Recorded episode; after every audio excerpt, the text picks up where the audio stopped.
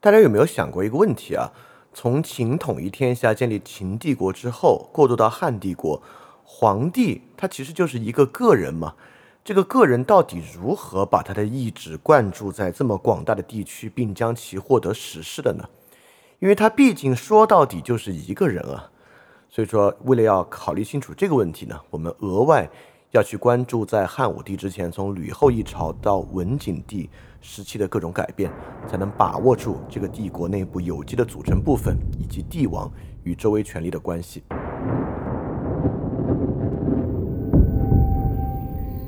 中国人学习中国史，不是纯粹的知识，而是一种带着身体和血液的经历。因此，历史的晦暗与光明，对我们并非比喻，而是实际的光与暗。乐与苦，但身体需要百般感触，失去风雨，植物亦无法生长。因此，沐浴历史中的光与暗，才让我们今日的苦乐得以接入巨大的历史身体，流入历史的血液。这会给我们全新的事件和全新的理解与全新的道路。饭店二点零第三章：中国历史与思想史综观，接入历史的身体。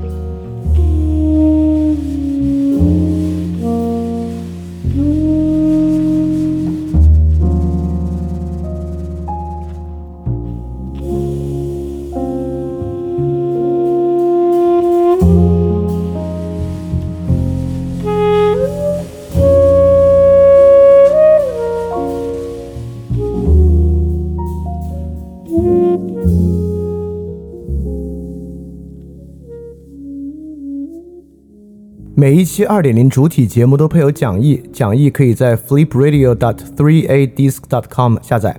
然后，如果你听到节目之中听到一声钟声的话，就代表讲义需要翻页了，跟讲义一起看更加方便。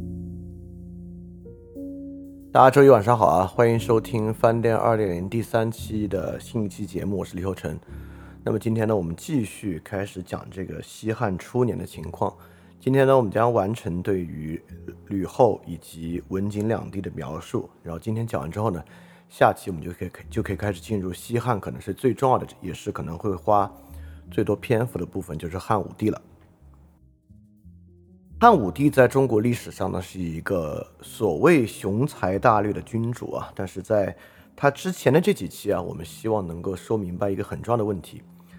在《墨子上同篇》啊，他提出了一个对于天下秩序构成的想象，就是所谓的上同。上同呢，就是说有一位天子，所有人的想法呢都与天子一模一样。天子觉得什么是对，他们就觉得是就觉得什么是对；天子觉得什么是错呢，他们就觉得什么是错。那么在秦制的情况之下，赫然完完全全没有形成这样的一种秩序。可以说啊，秦制情况之下，秦始皇。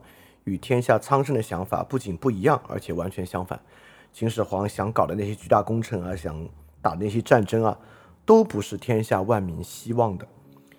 但是呢，他是如何支配天下的？我们我们知道，秦始皇某种程度之上，他支配了天下。那他支配天下的方式呢，就是我们之前讲的秦制，讲的把人形图化的这种制度，将人快速加入到一个奴隶过程之中，然后用非常高的成本。非常严苛的方式管理他们，并把他们组织在战争中和组织在这个大型工程与建设之中。当然啊，这个帝国是非常短命的，因为这个模式为什么这么短命？它的成本如何之高？我们之前已经讲过了，它根本难以持续。所以往后推进，那么当其他人啊没有采取秦始皇这么糟糕的方法，甚至说如果他是一位仁君的话。那么他支配天下的方式会不会显得更像是这个墨子在上同里面讲的方法嘛？尤其是文景之治。那文帝和景帝在我们过去的想象之中啊，是以仁德治天下。那么文帝和景帝对于天下的想象和他们的秩序观念，是否在这个程度之上可以和天下苍生一样呢？所以，我们这次其实在问一个问题啊，因为帝国帝国嘛，它的最高顶点呢就是那位帝王，那位帝王到底是怎么支配天下的呀？这本身是一个令人特别疑惑的问题，因为究其根本，他就是一个人而已啊。那不管是文帝还是景帝还是武帝。他们到底是以什么方式达到对于天下和整个汉帝国这么广地域的一个支配的？这个呢，就是我们今天要来探索的问题了。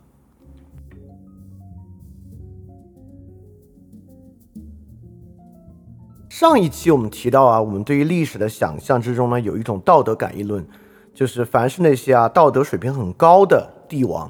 他们的想法呢就能实现，就能得到好的结果。那些道德水平低的帝王呢，他们呢就会好人遭好报，坏人遭坏报。这点的最终在思想史上的呈现啊，我们讲到董仲舒的时候去讲。其实除此之外啊，我们对于历史的理解还有一种个人的意志论，也就是说，这个什么叫个人意志论呢？我们想象啊，就是帝王可以把他的想法变成现实。我们很容易把中国古典历史想象成帝王意志的呈现。就比如说文景两帝啊，我们就说这个汉文帝啊，宅心仁厚，因此啊，天下逐渐开始恢复，好像汉文帝想天下恢复啊，天下就能恢复一样啊。我们说这个秦始皇汉武帝好大喜功，因此怎么怎么样，好像他们俩只要好大喜功就能够发动，就能够动员形成这样的局势一样。这个呢，就是一种个人意志论。这个个人意志论论的前提呢，就是我们相信啊，或者我们将。君王的意志设想为一种可以很轻松实现的东西啊，尤其是历史上比较有名的君王啊，好像不管是他们的焦虑，还是他们的野心，还是他们的仁义啊，只要想啊就能实现，那有点像那个言出法随的意思啊。但真的吗？或者说怎么实现的呢？很明显啊，从我们普通人角度来讲啊，我们的意志和最终的实现完全不同啊。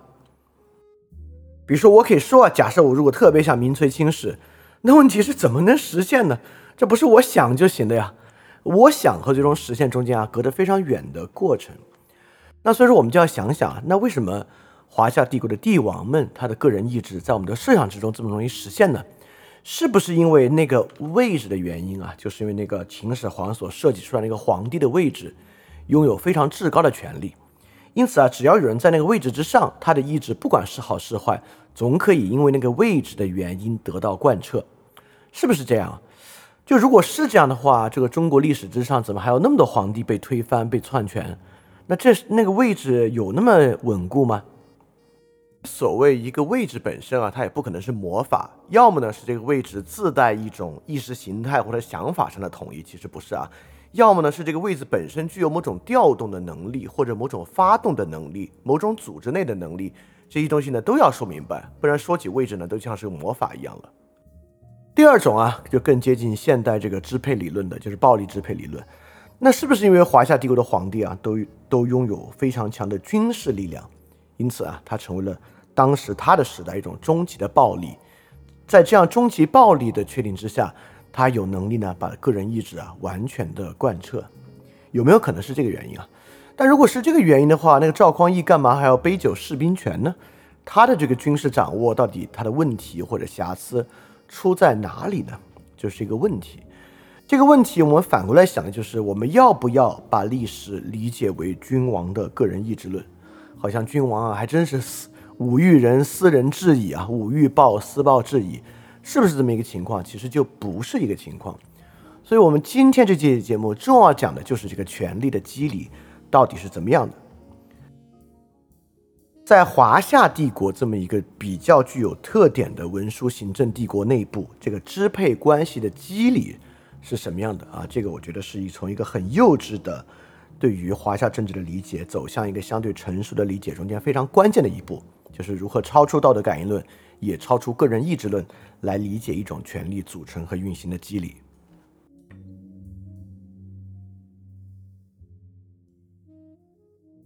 那么在我们这边啊，这个行政帝国其实比起其他的帝国样式，就是一种更加彻底的支配。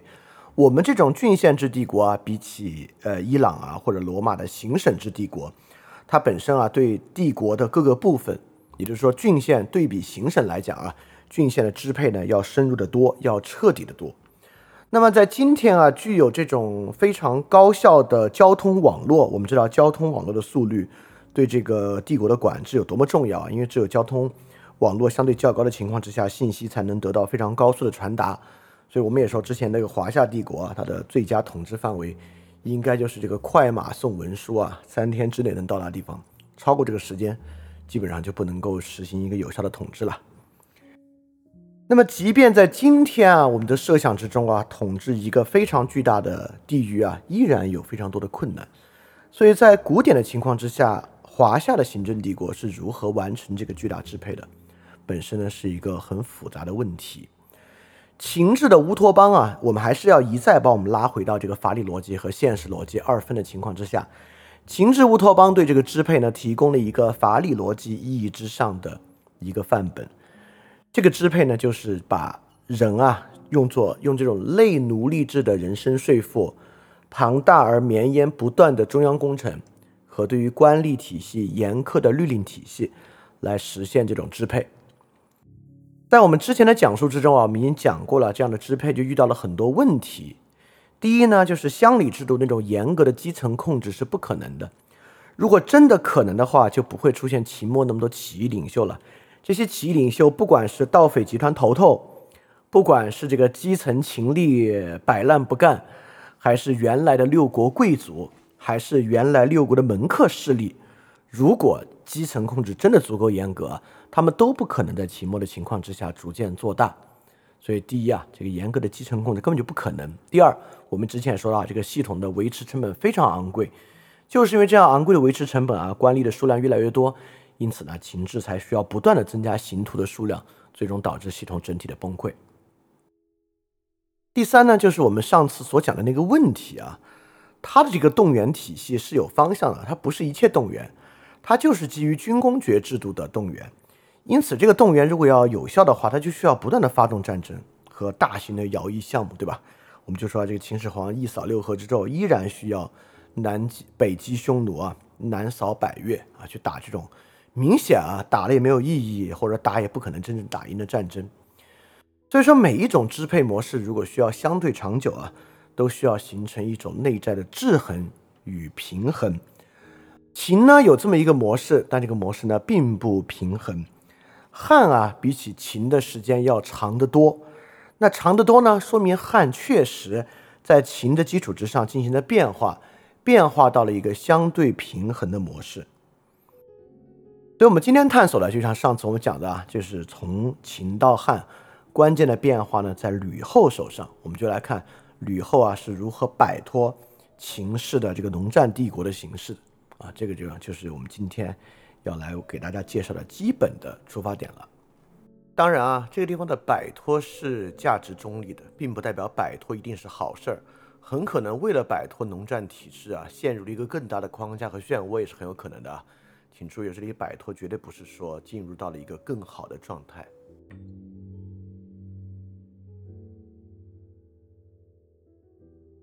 第一部分。我们要讲的啊，就是在秦汉之际，在吕后的统治之中，一个非常重要要素的引入，就是钱。金钱的魔力啊，不仅在资本主义社会在呈现出来，就实际上在那么古远的时代，金钱呢也从根本上改变了当时社会的形制。我们知道秦始皇在统一的过程中啊，统一了很多形制，其中有一个呢就是统一货币，但实际上啊。秦始皇确实统一了行政文书，确实统一了度量衡，统一了车道的宽度，但要说统一货币这一点啊，真的很难讲，真正完成了货币本身的统一。货币这个东西啊，尤其是具有贵金属意义的货币，比如说黄金这样的东西啊，没有什么你统不统一货币的，黄金几两就是几两。我这要是有黄金能够验明成色的话，是几两就是几两。碎金碎银啊，就是碎的贵金属啊，在中国古代历史上一直是当做货币存在的。在有法币之前啊，实际上具有一定重量的贵金属本身就是货币。这不像我们今天像统一纸币一样啊，有一个统一的货币形式。所以秦始皇说统一了这个那个这个那个特别特别多多的东西啊，里面比较关键的呢还是书写文字和度量衡，其他的东西啊，不管从语言啊到货币之上啊，实际上在当时都没有办法形成那样的统一。但是就是因为如此啊，我们更要看金钱啊是如何在那样的社会起作用的。这种某种程度上呢，对于我们今天的社会如何理解金钱，也是一个很重要的事情。因为今天在这个社会不公正、比较高度紧张的情况之下，对于金钱呢，很多人还是持一个比较否定和抵制的态度的。虽然很爱钱，但是对于金钱本身起到的作用，还是起到一个非常抵制的态度。对我们回看到历史之中啊，来看这么遥远的历史情境之下，金钱是如何起作用的，本身也是一个很有意思的点。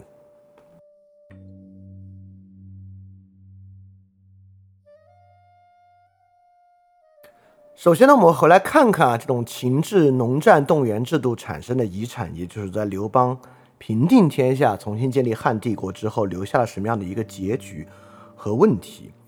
让人打仗啊，不管在任何年代，都是一个非常复杂的问题，在秦末的时期依然如此。尤其楚汉相争啊，要战胜项羽的军队本身并不简单，所以说发动这么多人打仗呢，一定对他们要许以非常非常高的利益才行。呃，其实从秦啊商鞅变法之后，我们就提到了，在商鞅变法之中呢，几乎把社会的整个发展和爵位制度强烈的与单一的一个要素，就是作战和战争绑定到一起。在商鞅变法之前啊，实际上这个春秋战国的社会还是一个贵族制社会。贵族制社会呢，一个人能不能在社会中逐渐往上升迁，一个呢，有时候就是世袭制决定的。第二呢，在那个年代已经有很多呃比较出身相对平民的人，经过士的教育，这个阶层啊，重新走上一个政治中比较高的位置啊。比如说这个曹刿论战里面的曹刿，他本身不是说肉食者鄙吗？说明呢他并不是一个世袭贵族，但他依然呢能够在这个鲁国啊当到比较高的位置之上，是因为他接受了士人的教育，成为了一位士。士这一点呢，我们都叫王冠士其学啊，就实际上呢，他依然还是在王冠学的传统之中的。所以商鞅呢做了一个非常大胆的改革啊，什么王冠不王冠学，贵族制啊，杀一个人头就增一级爵位啊，这个确实，呃，在世界的制度史上都是一个，其实是个很粗暴的制度啊，也是一个根本不可能持续的制度。但不管怎么说呢，我们上次提到啊，就是这样的制度帮助刘邦打败了项羽。当时我们就提到啊。就你读这个楚汉相争的历史啊，你总是会感到很惊讶。这个刘邦一直在打败仗，而且每次啊几乎都是决定性的大败，但为什么总是那么快就能卷土重来呢？就每次被汉语打、被项羽打到啊，就剩那么一点人逃回去，但是又快速卷土重来，就是这个农战体制啊。因为刘邦本身在秦的体系之下做的是这个亭长嘛，这个亭长本身呢就是要做这个军事动员和军事组织的，所以刘邦呢对这一套。确实啊，经验非常丰富。所以说啊，他把这一套技术呢，完整的用到了这个汉帝国的建立之中，也发动了极其庞大的军队。在五年之中呢，就有一个著名的五年诏令。这个五年诏令呢，就是关于封爵和军事人员组织去留的一个决定。就决定呢，将这些军事人员嘛，全部都要遣散到他的家乡去。如果啊还在关中的人，就是一直跟到最后跟着一起打仗的人啊，免除他们十二年之久的徭役；如果已经回家的呢，免除六年的徭役。所有这些人啊，都要这个赐予田宅。如果以前啊，在这个天下因为饥饿等等原因啊，自己卖身为奴婢的，都可以免除这个奴婢，成为庶人啊，这当然是一个善政了。军吏所有的人呢，如果啊。爵位不到大夫这一级的，都赐爵为大夫；如果是大夫以上的，就以前你的爵位已经在大夫以上了，就各赐爵一级。如果赐爵之后啊，到七大夫这个爵位以上的，就是你就开始有这个封建的这个实意了啊。如果是七大夫以下的呢，就回去做以前的事情。所以这是一个针对主要来讲啊，这个内容就是针对这个军功阶层的封赏。之前我们提到过啊，这个封赏的面积非常大，有多大呢？大概有六十万人，也就是说被封赏有爵位的士兵或者军事人员就有六十万人。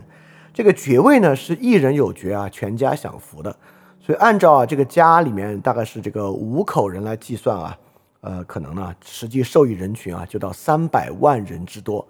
这三百万人之多呢，大概就要占到当时全天下人数的百分之二十。所以说，这个军工阶层人口啊，占了全天下的百分之二十。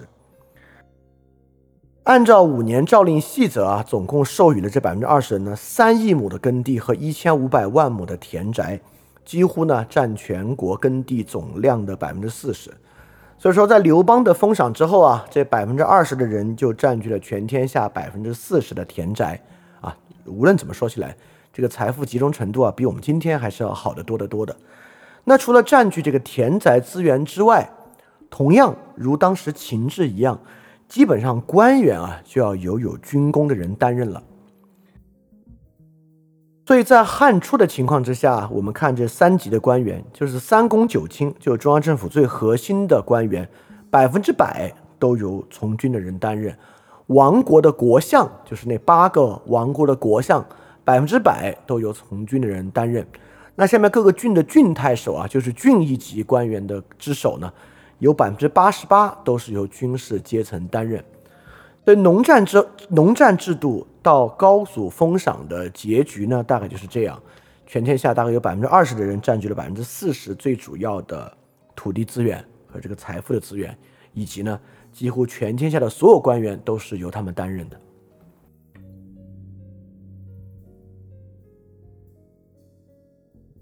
如果要真的进一步了解啊，这个对社会到底构成了什么影响？其实我们要知道，这获得爵位到底有什么好处啊？除了给你田宅之外，这个我们刚才已经讲了，有没有什么别的好处？只有了解了所有的好处，我们才知道对社会会造成什么样的影响。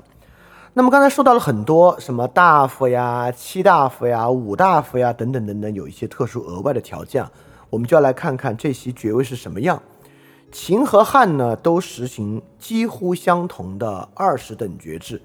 这二十等爵制呢，从这个最低级的公士到最高级的彻侯啊，中间有很多很多，我们就不一个一个念了。我们就把刚才所讲到几个比较关键的来讲一讲啊。这个五年诏令里面不是说啊，这个爵位不到大夫的人皆赐为大夫。这个大夫是第几级呢？大夫呢是第五级。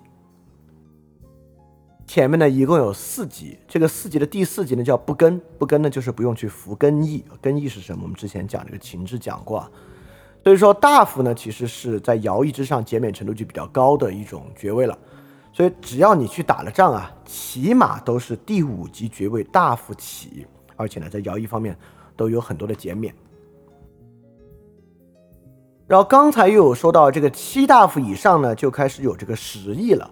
实际呢，就是你像一个封建领主一样啊，你就有地有人，你就不用自己种田了，你就直接吃这些人的田产就行。那这个七大夫啊，其实比大夫呢并没有多多少，就是多两级而已。大夫以上是官大夫，官大夫以上呢是七大夫，所以到七大夫这一级其实并没有特别特别难啊。那么七大夫之上呢，还有公圣和五大夫啊，你觉得很奇怪，这个七大夫上面怎么是五大夫呢？对吧？那么。整个下面这些级别啊，就是下面这九级，就嘛就叫做名爵。所有的人民啊，如果没有特殊的原因赐爵呢，最高就能赐到五大夫。然后往上呢就是官爵了，官爵从左庶长一直到大庶长啊，一共呢再有九级，就大概最后就就是那个关内侯和彻侯这两个是至高的。那除了授予田宅之外呢，获得爵位有什么好处呢？如果是卿以上的爵位啊，就是左庶长以上这个爵位，你的所有田户啊是不用给田租的，既不用给田租，也不用出请除蒿。除蒿什么意思呢？我们之前讲这个税务题之前也讲过啊，当时给的田租分两部分，一部分呢是你的田产，比如说十二税一、十税一，就百分之十到百分之十二的这个土地出产啊要交税。第二个这个除蒿是什么税呢？这个税呢，就是这个你要把剩下的这个麦秆啊，或者等等的，去当这个牛马的饲料，你还要出这个饲料。比如当时主要是种小米啊，你除了呢要把小米当做税收上交，还要把剩下的这些麦垛、谷秆啊这些啊上交当做饲料。这两个东西呢，如果你是卿以上的爵位，几乎啊就是农业税全免。卿以下呢，五岳户出赋钱十六等等等等啊，也就是说，清以下虽然要交农业税，但其实农业税减免呢也是很厉害的。这两个呢，分别来自于二年律令户律和二年律令田律。二年律令这个二年指的是什么二年？我们之前讲过啊，指的呢就是吕后二年。所以二张家山汉简出土的这个二年律令，指的是吕后二年的时候，汉朝初年实际上实施的这个律令情况。好，所以说我们知道啊，获得爵位之后呢，不仅授予你田宅，而且呢，你的田要么免税，要么减税。好，接下来就很重要了，这个爵位呢可以卖，卖爵位呢，大概啊就是两万块钱一级，很贵啊。两万是什么概念？我们之前说过一甲一顿多少钱啊？两万块钱呢可以买一个爵位。当然啊，还可以减少徭役或者免除徭役。我们讲过，包括呢，特殊的时候呢，这个爵位还可以抵罪。比如你犯了罪，你可以拿爵位去抵罪。所以在当时汉初的情况之下，这个爵位真的是很有帮助的，就是基本上围绕这个社会最主要的一些功能啊，都可以在爵位的基础之上得到很多实际的好处。除了我们现在讲到这些之外，其实还有好多，比如说乡里如果有一些祭祀的话。你爵位比较高的人呢，在这个祭祀的仪式过程之中，也会获得比较尊荣的地位。所以在当时的社会，我们也知道啊，一个人身上最主要的负担呢，一个是税收，一个呢是徭役，一个呢就是非常严苛的律令之下可能所产生的罪过。所以如果爵位较高啊，对于这三点都有特别大的好处。所以获得爵位真的是很有帮助的。这个爵位在当时可不是闹着玩的。而且呢，几乎到大夫这一级啊，在爵位之上呢，就是已经有很高很高的好处了。而这所有六十万参军者啊，都起码是大夫一级。所以当时啊，这个楚汉战争结束，以汉的胜利作为结尾呢，这个社会立马造富了一批人，这是肯定的。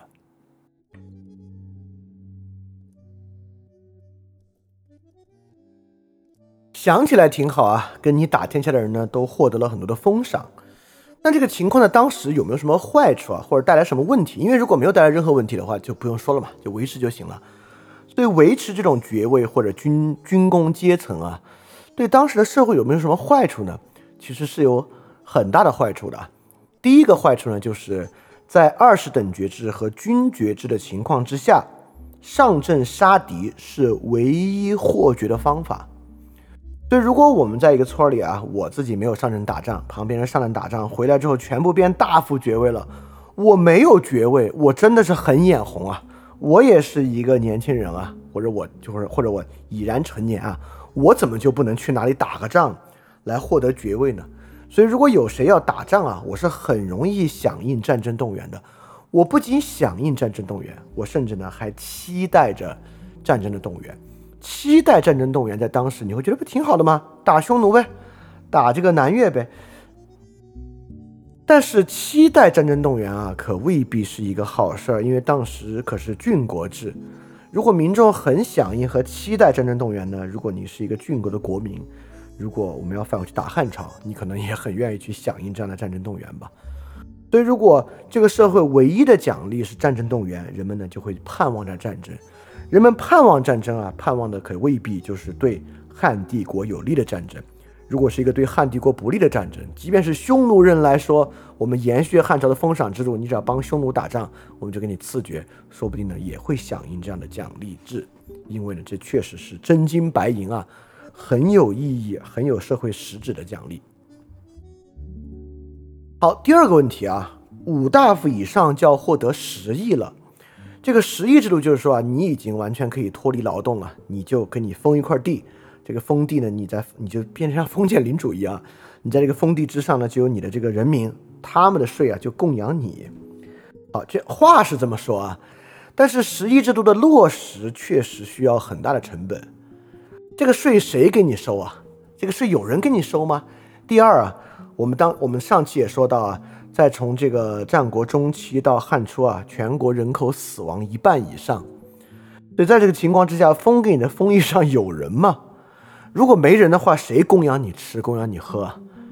当时确实是天下初定百废待兴啊，这个封邑封给你啊，可不是上去能够躺着就能够生活的。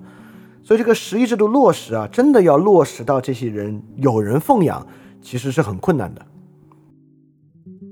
尤其是啊，这可不是一两个人啊，就是大夫距离具有封邑的七大夫也就两级，那到这两级就有封邑啊。当时虽然不可能有六十万人这么多。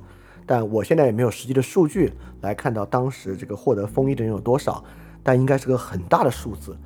这么大的数字，如果都靠他们自己去获得这个封邑赏赐呢，自自是不太可能。他一个人能怎么样？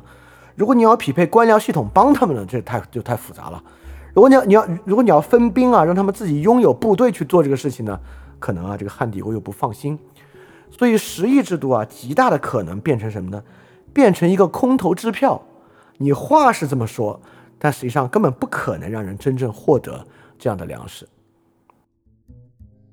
第三呢，就是天下初定啊，现在无仗可打，无仗可打情况之下，对其他人就非常的无望，整个社会啊就丧失了什么呢？丧失了激励的方法，官员无法激励普通的人。实际上，在这个情况之下，如果爵位那么重要啊，你也没有办法再激励官员了。官员没有办法获得新的爵位，就不可能升官，所以说你也很难保证他们会好好的工作，整个社会呢就会变得死气沉沉和比较沉闷。以及最后一个情况之下，你为了让这个军工阶层放心，给了他们这么大的优惠政策，其实对于财政是一个很大的打击。全社会百分之二十的人占有百分之四十的耕地，却都在享受免税。或者减税的政策，而且这么多人都不用服徭役，相当于整个社会有百分之二十的人失去了原来徭役的劳动力，有百分之四十的土地无法足额的提供田赋。在这个情况之下，汉帝国的财政啊，真是应该会非常吃紧。就是维持这种安定情况的代价是很大很大的。军工利益阶层啊，需要这么多的东西去保证他们的安定，但他们享有的利益和整个。奖励机制的停顿呢，却成为了社会的负担，甚至呢，可以说成为了社会的一种债务。正正是因为这个原因啊，秦始皇是停不下来的，必须继续打仗，让剩下百分之八十的人也有机会攀登这个爵位。但上次我们提到啊，为什么刘邦要废立太子的时候啊，几乎遭到了所有人的反对，就是我们那会儿说，天下已经处在了战争。接纳的末尾了，天下的人已经不想再打仗，也不能再接受任何一个战争了。群臣啊，选吕后上来，就是因为吕后不打仗，也不想打仗。吕后的性格呢，也不太容易打仗。这个之前我们在讲匈奴的时候，其实讲到了一个实际的例子的，就是吕后临朝称制得位之后呢，默读单于啊，曾经写过一个非常轻佻的信件来。说我也是这个死了这个老婆，你也死了老公，要不然我们俩一起过，我们俩一起过。当然，如果他们俩一起过呢，汉就通过姻亲关系实际上并给匈奴了。所以默读单于这么对汉帝国的这个皇后啊，皇太后讲这个话是很不尊重的。所以当时老臣樊哙啊，立马就要上阵杀敌，但是吕后就说算算算算，不杀敌，回了一封非常谦卑的信件，就说：“哎呦，对不起，对不起。”你怎么看得上我这个这么老的人呢？你还是娶个这个漂亮年轻的，我们给你找，然后用这个和亲的方式，而没有以打仗的方式啊，就是知道吕后其实是一个不会另外再发动战争的一个权力者了。因此，在情这个情况之下呢，实际上就需要改制，汉初啊不能够走上秦帝国一再继续打仗，并且大规模征发徭役的老路。因为在那个情况之下，如果继续往下打仗、征发徭役，结局是什么啊？刚刚过了二十多年，正是这些人推翻了秦帝国，所以当时的人对于这种模式无法继续下去啊，可以说是有切肤之痛，所以必须找了别的路子来改变这个现状了。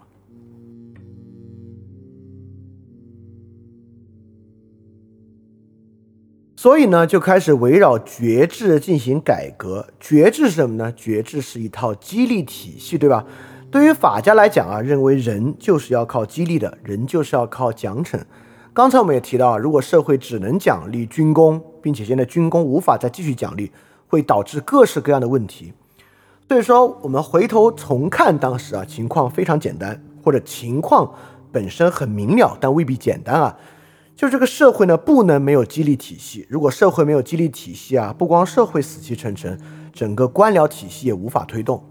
对于中央帝国而言啊，一个激励的方法，根本呢就是帝国的血液流动。如果激励的情况消失啊，就像帝国的血液不再流动一样，帝国本身呢就完全失去了活力。对于汉初的一大任务，就是需要在军功等爵制以外重建一套激励的体系。但激励本身，大家都明白，没有利益何谈激励？激励的方法是不可能凭空产生的，而且激励呢，也不可能靠空口说白话产生，必须给予很实际的利益，才能真正形成激励。所以说，汉初呢。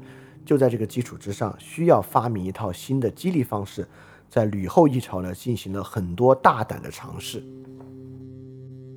同时啊，你也应该明白，为什么在吕后一朝有这么多大胆尝试，是因为吕后这个人特别聪明或者特别有智慧吗？当然，我们现在没有证据来证明他到底是聪明还是不聪明，但我们能知道另外一个点：吕后为什么会比较着急做这个事情啊？因为吕后得位可以说是得位不正，在刘邦啊和群臣立下白马之盟，就是非刘氏而望者天下共击之之后，吕氏王朝啊本身在合法性上就有很大的问题。就算是刘氏接班啊，天下失去激励的血液都有很大的问题，更不用说是吕氏接班了。合法性有问题的情况之下，如果还无法再行激励啊，吕氏王朝就会遭遇很严重的问题。所以，正是这样的匮乏和不安，导致吕氏啊，在既不能动原来军功阶层的情况之下，又非常迫切的要为天下提供一套新的激励方法，这个呢，才能让他自己的位置呢做得更正。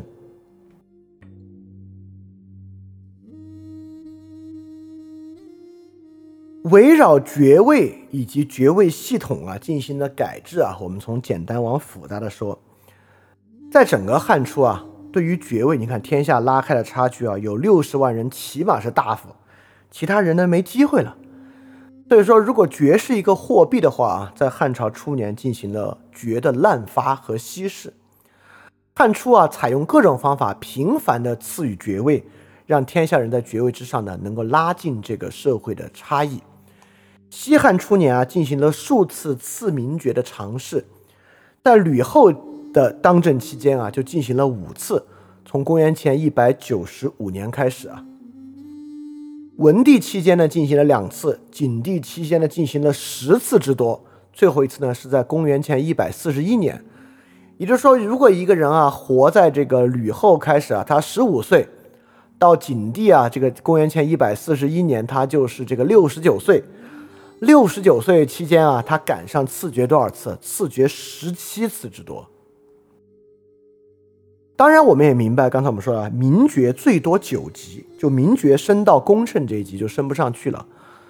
而军功阶层呢，很多人直接从大夫这级开始，所以从大夫往上，他只能升三次，到官大夫、七大夫、功臣就不可能再往上升了。所以说，这长五十四年啊，多达十七次的赐爵机会，对于很多既有的军功爵阶层啊，就是废的，就是到不了他们，他们到功臣。就到顶了，而对于广大没有爵位的平民呢，却是一个拉近他们和军工阶层之间差异的大好机会。所以赐爵这个事情啊，当然会有一些实际的好处，对吧？赐爵之后，比如说很多人徭役呢都开始进行减免，很多人田赋税赋呢也可以开始进行减免。到后面的时候啊，靠卖爵位也能够得到不少的钱。呃，赐爵呢，其实是一个社会公正的一个考量啊，很典型的，它可以拉近社会之间的差异，让过去呢这些没有爵位的人啊，看着这些军工阶层啊爵位到达大夫，但自己却没有办法采用赐爵的方法呢，其实是维护天下稳定的一个好方式。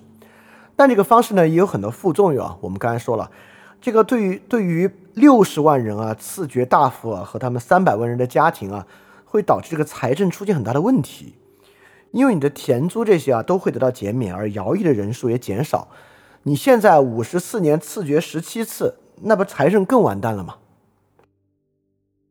所以光赐爵肯定是不够的啊，但赐爵呢，我们就要明白是为什么。因为之前比较流俗的历史啊，一说到汉初赐爵，就说这个是文帝、景帝啊，怀仁德以兴天下，因此呢，才普遍的给大赦天下又赐爵，本身就并不自洽。啊。就吕后这种在历史评价之上，因为篡位的人，其实赐爵次数比文帝还多呢。那吕后赐爵是出于仁德嘛，对吧？但我们知道，这个赐爵这么一稀释，其实大家都差不多。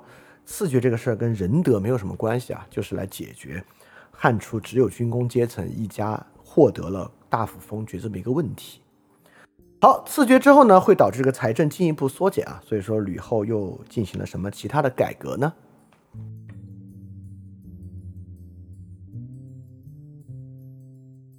很重要的改革，在这个时候呢，我们就提到啊，就是货币化。这一章叫钱嘛，讲到这儿，终于讲到钱了，就是货币化的开始，金钱成为社会的流通，很多东西都货币化了。首先呢，就是农业税的货币化。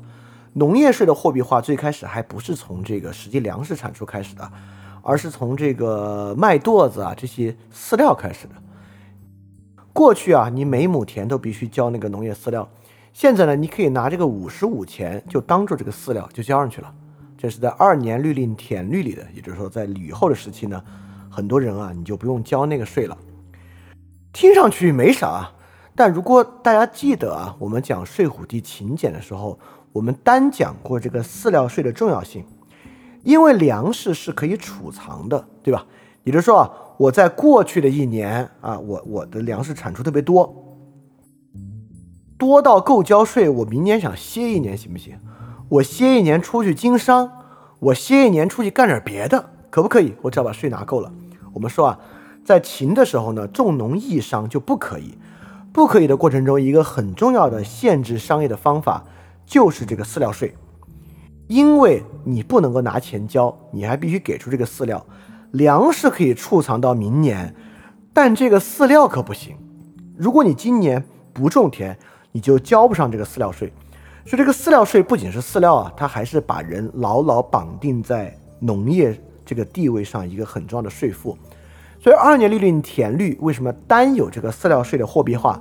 很重要一点就是，如果你真的有余粮啊，如果你有足够的钱，其实呢，你现在已经可以合法离开土地了。合法离开土地干嘛呢？当然了，说白了就是去经商。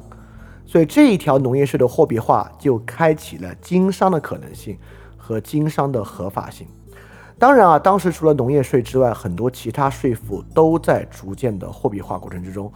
货币在汉的社会中扮演了比在秦的社会中重要的多的作用，而这一点啊，几乎会构成这两个社会根本差异的一点。第二，赐予田宅呢，其实也货币化了。你看，最开始是说啊，这个五大夫以上要赐予这个十亿，但当时我们也讲了，这个赐十亿要实现真的很困难，所以后来呢，这个赐十亿啊，其实执行起来全是授田制，就直接给你田就行了。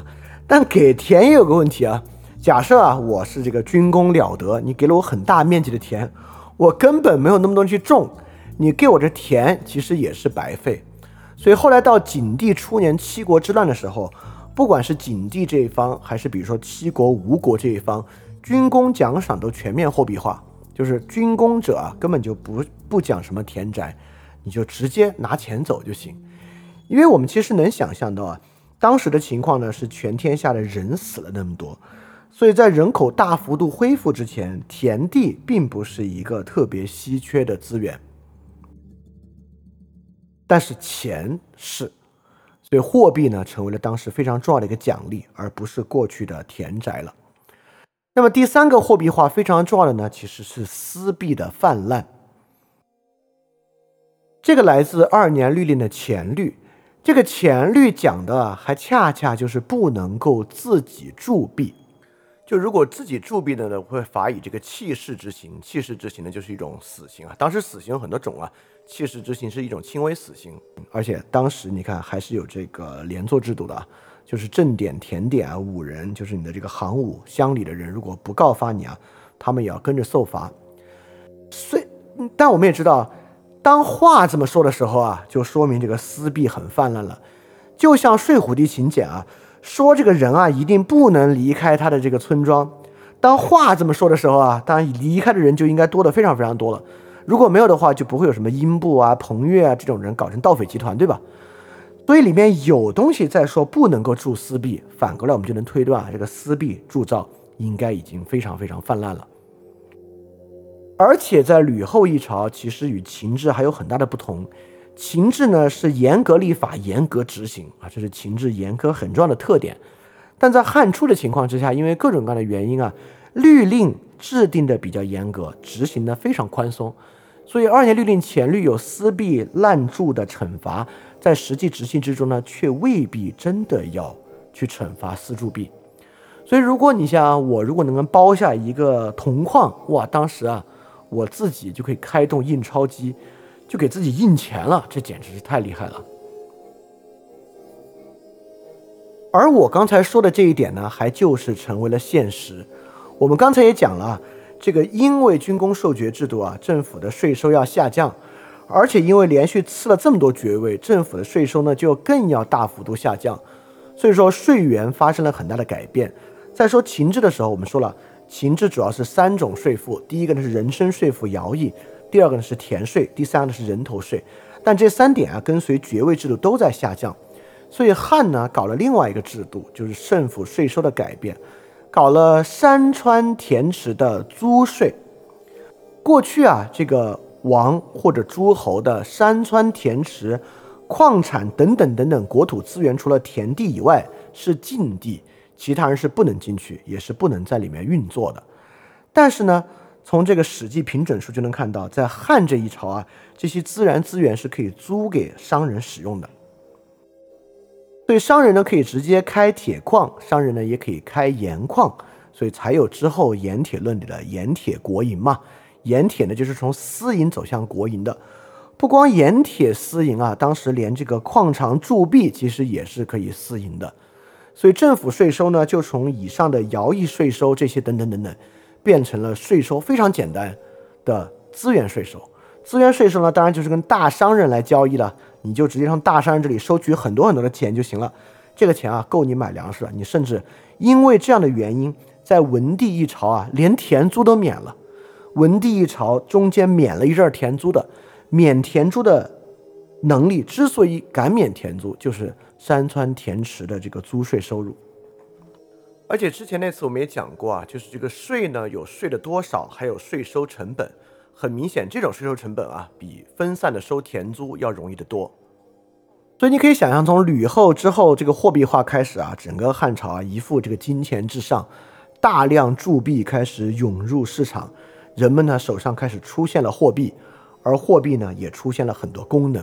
货币呢可以交税，货币呢可以买卖土地，货币呢可以去买粮食等等等等，功能呢就多起来了。当然，货币呢还可以赎罪啊，等等等等，这些都是货币的功能。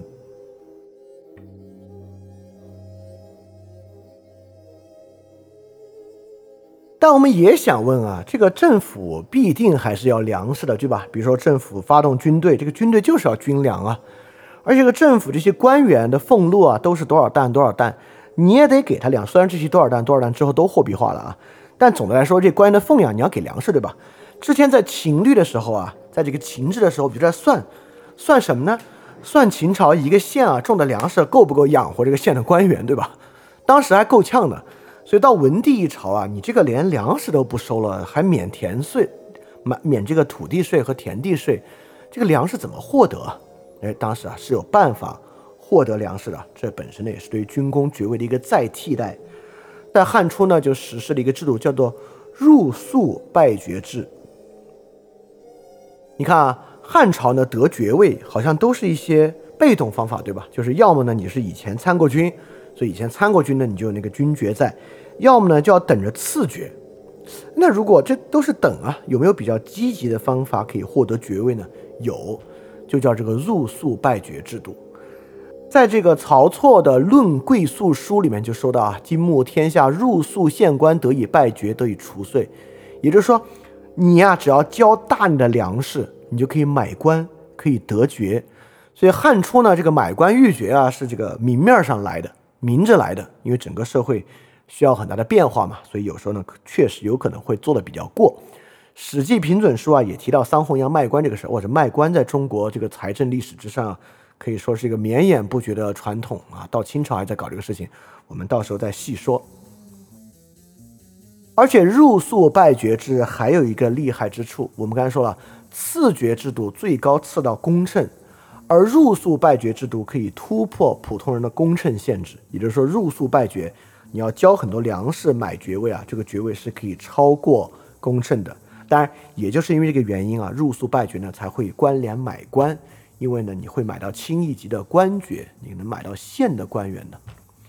当然啊，这个不是小钱，这个呢绝对不是农民种粮食种得出来的。谁真的可以入宿拜爵的？肯定是地主和商人。靠钱来购买的粮食，哎，所以说你就发现一个金钱的流动了，对吧？因此呢，政府啊想获得很多粮食，就把这个爵位呢卖给这些有钱人。有钱人呢需要缴纳大量粮食来获得爵位，就要把钱呢付给农民。这个钱也许是他们经商来的，也许他压根儿就是自己铸铜币，就是自己铸造的币。来买粮食，不管怎么说，农民的手上就获得了钱。农民拿这个钱呢，就可以用于支付税收，可以用于赎罪，可以购买商品等等等等。在这个情况之下，汉初整个商业社会慢慢慢慢的就发动起来了。当然，商业社会的发动还有一个最重要的功能，是我们之前讲秦制讲过的。我们说秦制很不经济，在制度上成本很高。一个很重要的原因就是我们说秦制。你无法获得价格，这个社会全是单向的，所以社会根本无法对任何东西定价，因此这个社会必然低效率运转。而我们经常想啊，在汉初那个情况之下，这个农民有钱能干嘛？这农民拿钱，当时这个商品社会能有多发达？真的有很多东西可以买吗？哎，那我们就要知道了，有钱有了钱的计算观念之后，还不光是可不可以买东西这一点。其实呢，社会会产生价格，价格会带来社会根本的改变。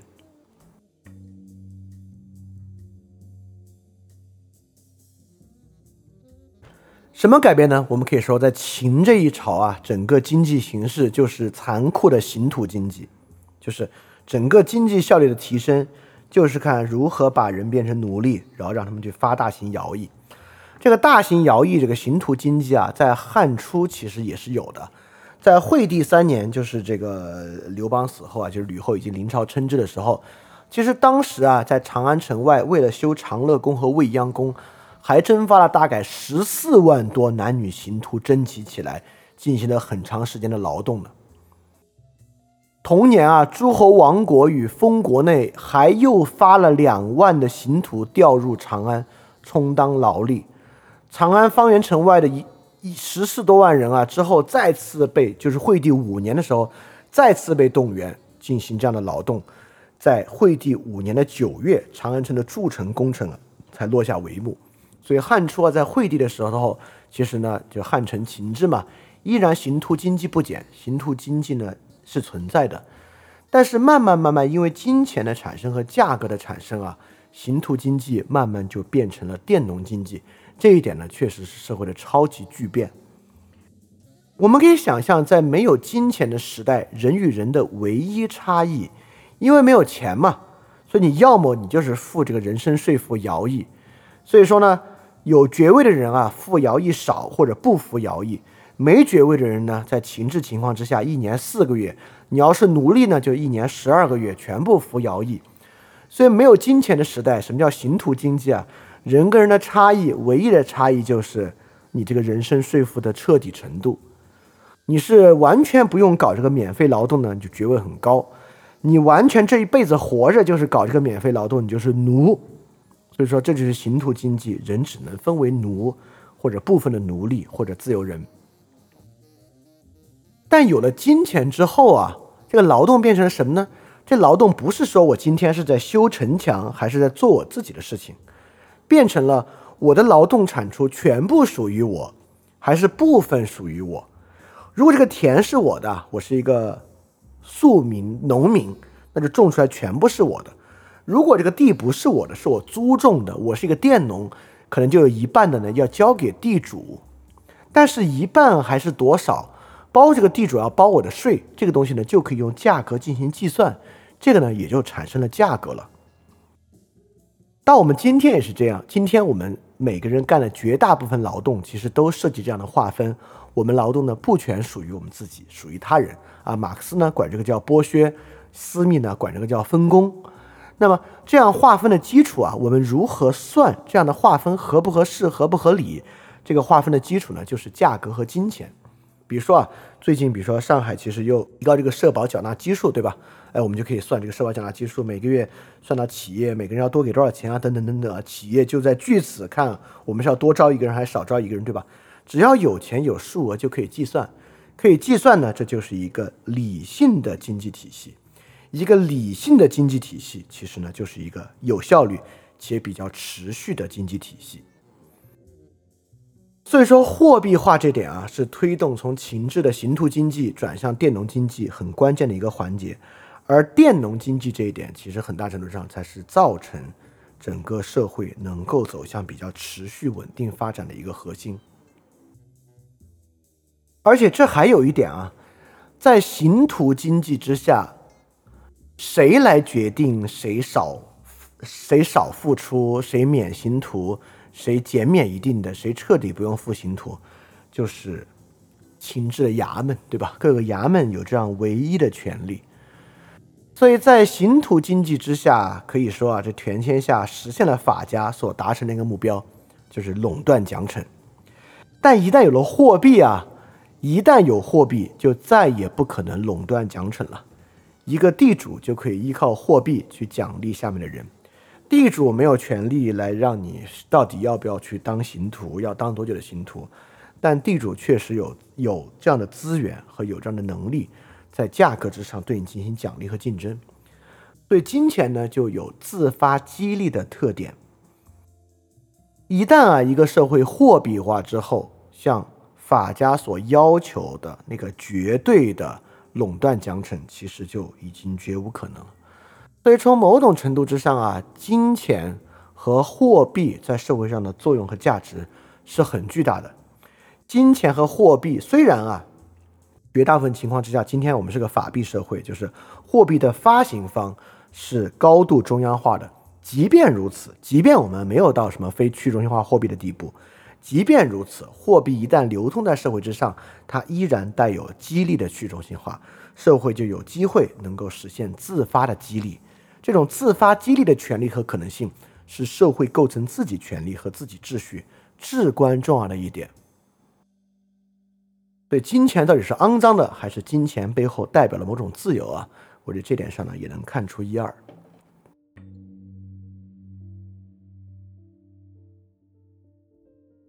所以在这个条件之下呢，既然有了金钱秩序啊，它就势必会导致地方势力的再兴起。整个社会上，我们就会发现出现了一些产生金钱的发动机。我们刚才讲的资源行业、冶炼啊、铸币啊、盐业啊，他们直接啊就可以从资源上获得大量的金钱。而金钱在社会上呢，也产生了储蓄和流通。比如说，它既通过这个官爵制度啊，就是入宿为官，通过购买大量这个粮食啊，来成为与政府之间的交易。同样呢，也开始出现大量的地主。因为土地在二年律令户律里面也讲到了土地的买卖，这个土地呢也开始自由买卖，真正出现了土地私有化，那地主阶级就要兴起。地主阶级兴起了，他们不断的积累了更多的财富，他们的第一，他们的手下就会有很多的佃农，就会把钱啊投在佃农身上来种他新买下来的土地。第二，也就可能重新开始养士。所以，如果没有汉初的货币化这一点啊，是不可能走向东汉阶段的门阀贵族。这样，其实门阀贵族和豪族这一点啊，在这个西汉就已经开始很多了。所以，金钱秩序的产生必然会重新导致地方势力的再兴起和勃兴。爵位是官家授予的，但钱呢，却是大家可以互相给的。爵是帝国垄断的，钱却是帝国非垄断的。所以，经济问题呢，在此被引入到华夏帝国之中。同样呢，也会让华夏帝国变得更加复杂。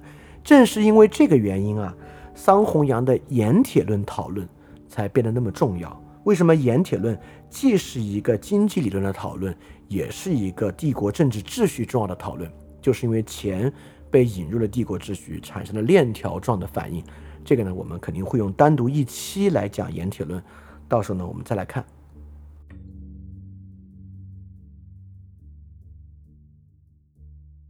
好，你看最开始啊，我们说到这个爵位超发的部分啊，就在当时呢，就是通过这个赐予名爵的方式啊，导致这个爵位泛滥。第二呢，我们说了这个货币化的部分啊，就是开始重新引入货币，货币呢带来了社会秩序的巨变。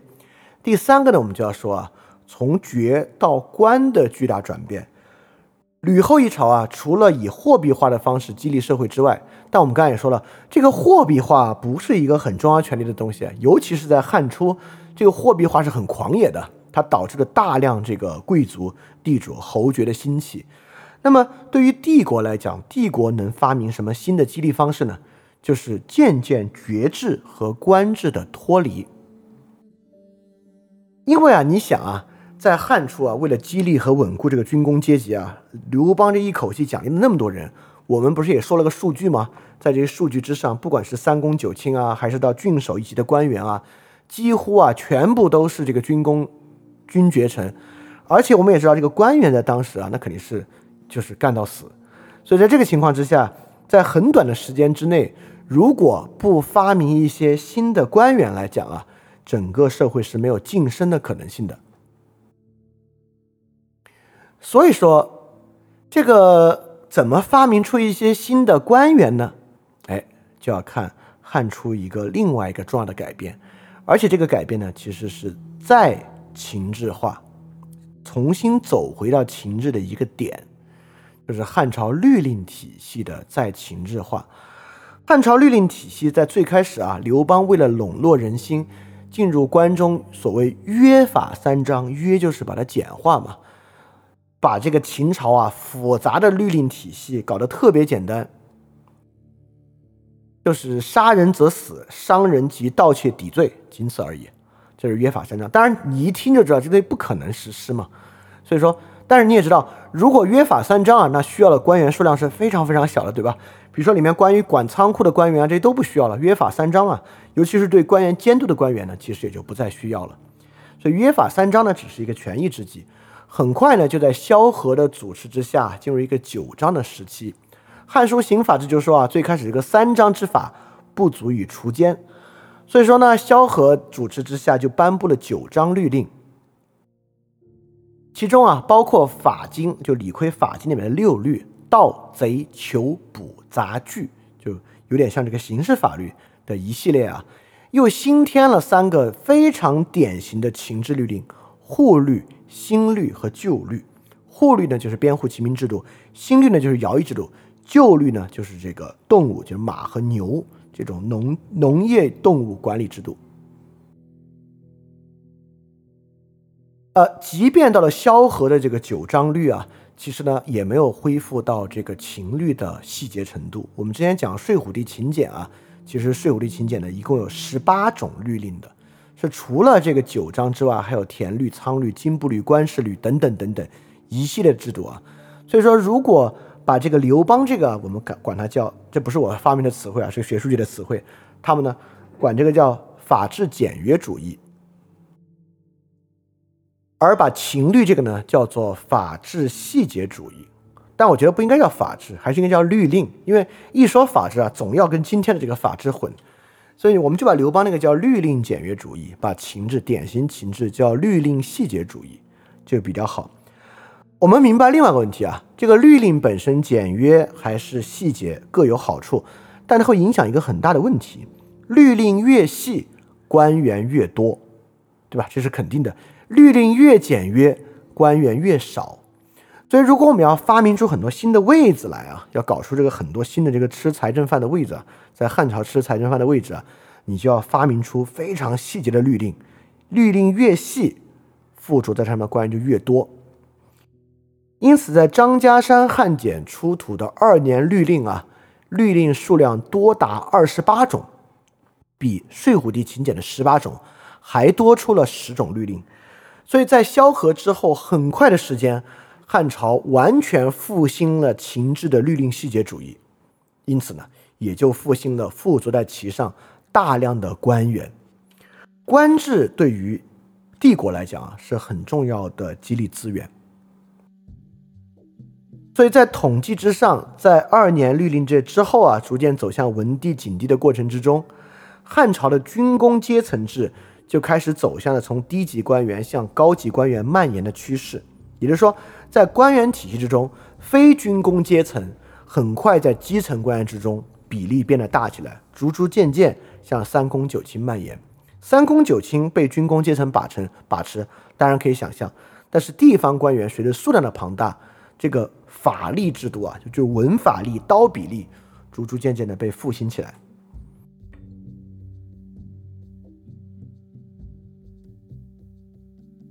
所以在吕后一朝呢，汉朝重新复兴了这个法力阶层，法力呢开始变得非常多。这个呢，当然是这个华夏帝国制度非常独特的特点，就是律令细节主义。就如果我们看古罗马十二铜表法等等等等的，当时的律令程度跟我们的律令细节程度没法比的。当然。这个没什么可可可可得意的啊，我们这个律令细节主义落到老百姓身上就是苛政啊，这个就是苛政而已啊。但是呢，这是我们的一个特点，所以新的官家阶层在吕后一朝呢被复兴起来啊。刘邦的律令简约主义呢，附着的呢是无法兑现要给予采邑的这个军功阶层啊。吕后的律令细节主义呢，就变成了可以不断扩大、不断扩充，像秦制一样不断膨胀的法力阶层。当然，这也会导致很大的问题。所以在吕后去军事化的过程中啊，刀比例重新回到了华夏帝国的舞台。也就是在这样的阶段之中呢，品级开始变得比爵位要重要的多得多。也就是说，如果啊，我是一个比如说大夫级，我就是一个军力阶层大夫级，但是呢，我没有干任何的职位，但另外一个人啊，可能就是一个公事第一级爵位，但是呢。却在这个乡里啊，或者在县里啊担任一个职位，担任职位很可能他每年就有俸禄，他就有一百担粮食，所以说可能他这个公事级别的人得到的利益却比我这个大夫要多。越是这样，其实爵位就变得越不重要，尤其是我们频繁的给全天下人赐爵几级，赐爵几级，因此在这样的社会里面，其实品级就开始变得比爵位制度要重要。也就是因为这样呢，我们华夏社会就彻底脱去了贵族制的等爵制度，而走向了一种非常世俗社会，建立在官职基础之上的品级制度。啊，也就是在这个年代呢，品级慢慢替代了爵位。当然，这是北大历史学严布克教授，这是他一本书的名字，从爵位到品级，就是整个这个帝国爵位品级制度，也是他研究的一个范围。好，所以在吕后最开始采取的政策之上啊，有很多跟秦制大不相同的，比如说货币化，但是呢，也有很多与秦制一脉相承的，就是法律细节主义和这个法力阶层啊，刀笔力阶层的大肆复兴。说到这里呢，我们就又收回了官制。我们之前啊讲秦制也讲过啊，这个行政文书律令系统，官制是秦制一个非常重要的部分。那么我们现在呢？也刚好就借着这个东西来看，从吕后到文景帝的这个官制，官制部分呢，也需要去回答我们最开始的那个问题，就这个君主的意志啊，到底是怎么贯彻的？因为整个第一部分啊，我们讲是如何去军事化的，其实如何去军事化，我们讲的只是说这个社会如何有活力，这个社会如何重现激励。这个社会可以激励，我们也讲了，货币化呢，其实对于中央政中央的权力啊是一个削减。但我们还是要问，那吕后、文帝、景帝他们依然是帝国啊，中国这个帝制其实还在发展啊。那帝制的发展过程中，这个君主的意志到底是怎么贯彻的呢？肯定不是通过货币化贯彻的，对吧？所以说他们是怎么样实现的呢？这个就与官制很有关系了。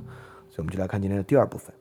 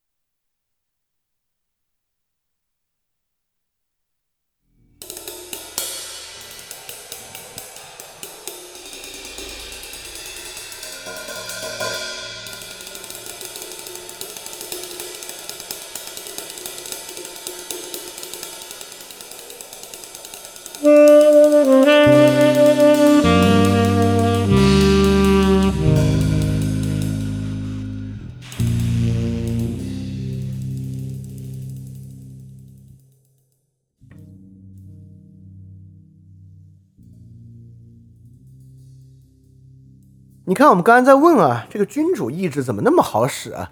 是因为这个皇帝的位子吗？那个位子在那儿，谁坐谁获得大权，好像没那么简单，对吧？我们刚才又在问，是因为这个他掌握军队吗？是因为所有的军队都听他的号令，所以他从根本上垄断了暴力吗？我们想好像也没有那么简单，对吧？所以说，其实这部分呢，整个权力体系啊，是一个非常复杂的平衡。皇帝啊，不管是皇帝还是临朝称制的吕后，说到底就是一个凡人，一个凡人如何让他的意志。获得这样的贯彻，甚至让他自己处于安全的地位，都是很不容易的。你看啊，这个中国历史上几乎啊能够成功得位的太子，非常稀少啊。太子这个位子都这么危险了，帝王的位子就更危险。如何能够不危险？如何能够贯彻自己的意志？其中是很复杂的机理。我们最开始啊想管这一期叫这个有机帝国的原因，这个有机说的呢，其实就是这回事儿。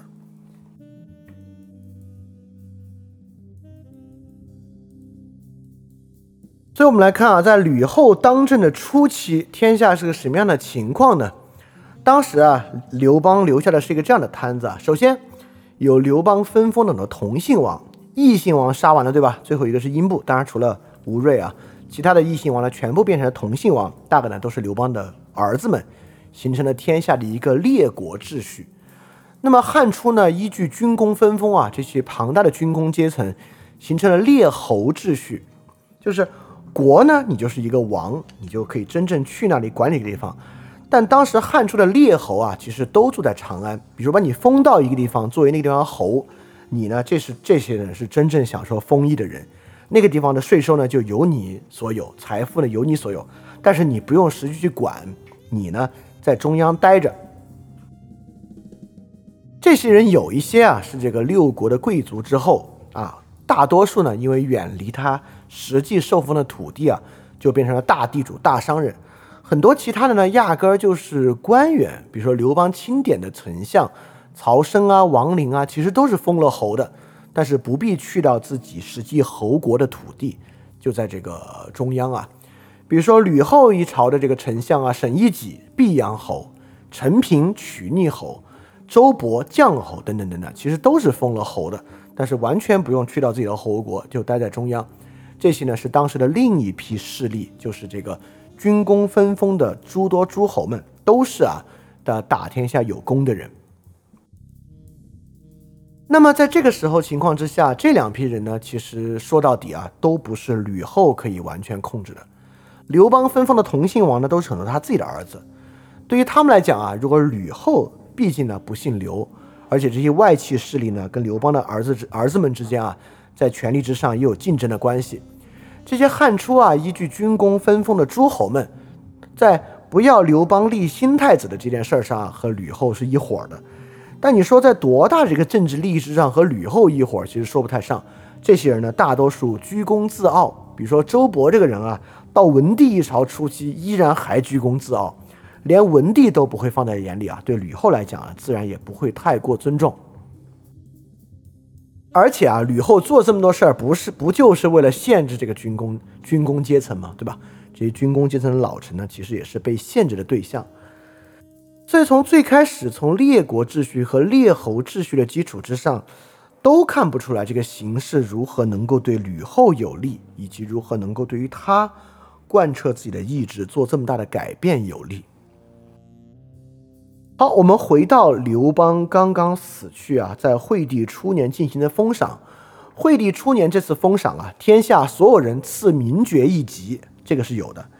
除此之外，有一个非常诡异的封赏是这么写的：中郎郎中满六岁啊，赐爵三级；四岁满四岁不到六岁呢，赐爵两级。外郎呢，满六岁呢，赐爵两级；中郎不满一岁的，赐爵一级；外郎不满两岁的呢，就不赐爵，赐钱一万。但赐钱一万，你可以去买半级啊。第一啊，这么多小孩满六岁、四岁，哪儿来这么些小孩？第二，为什么给这些人这么高的封赏？天下所有民啊，就赐爵一级，这些满六岁小孩直接赐爵三级，是要干嘛？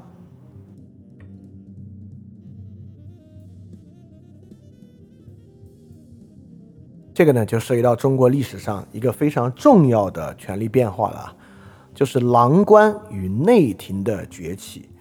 刚才呢这些人啊有什么呢？有一些什么中郎、郎中、外郎。什么叫郎官呢？郎官呢其实都是一些非常低等级的仆从官员。在刚才所说到啊这些汉朝老臣啊君臣之中，有一个人啊陈平，他是一度比较支持吕后的。陈平为什么支持吕后的呢？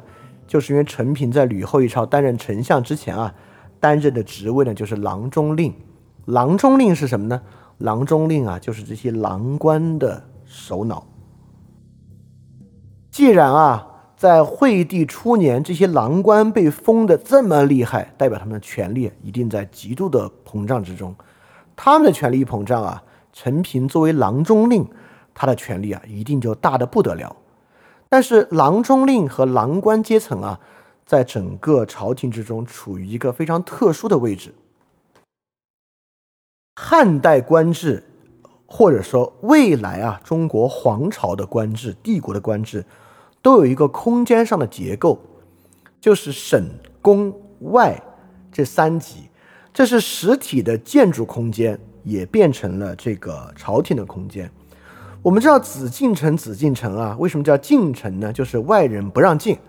外人为什么不让进呢？其中对于这个古典皇权有一个很大的担忧，就古典皇权啊有很大的升职担忧。我这儿子要不是我自己的，这我就封了别人的儿子当太子啊，我们的这个家天下就就就不行了。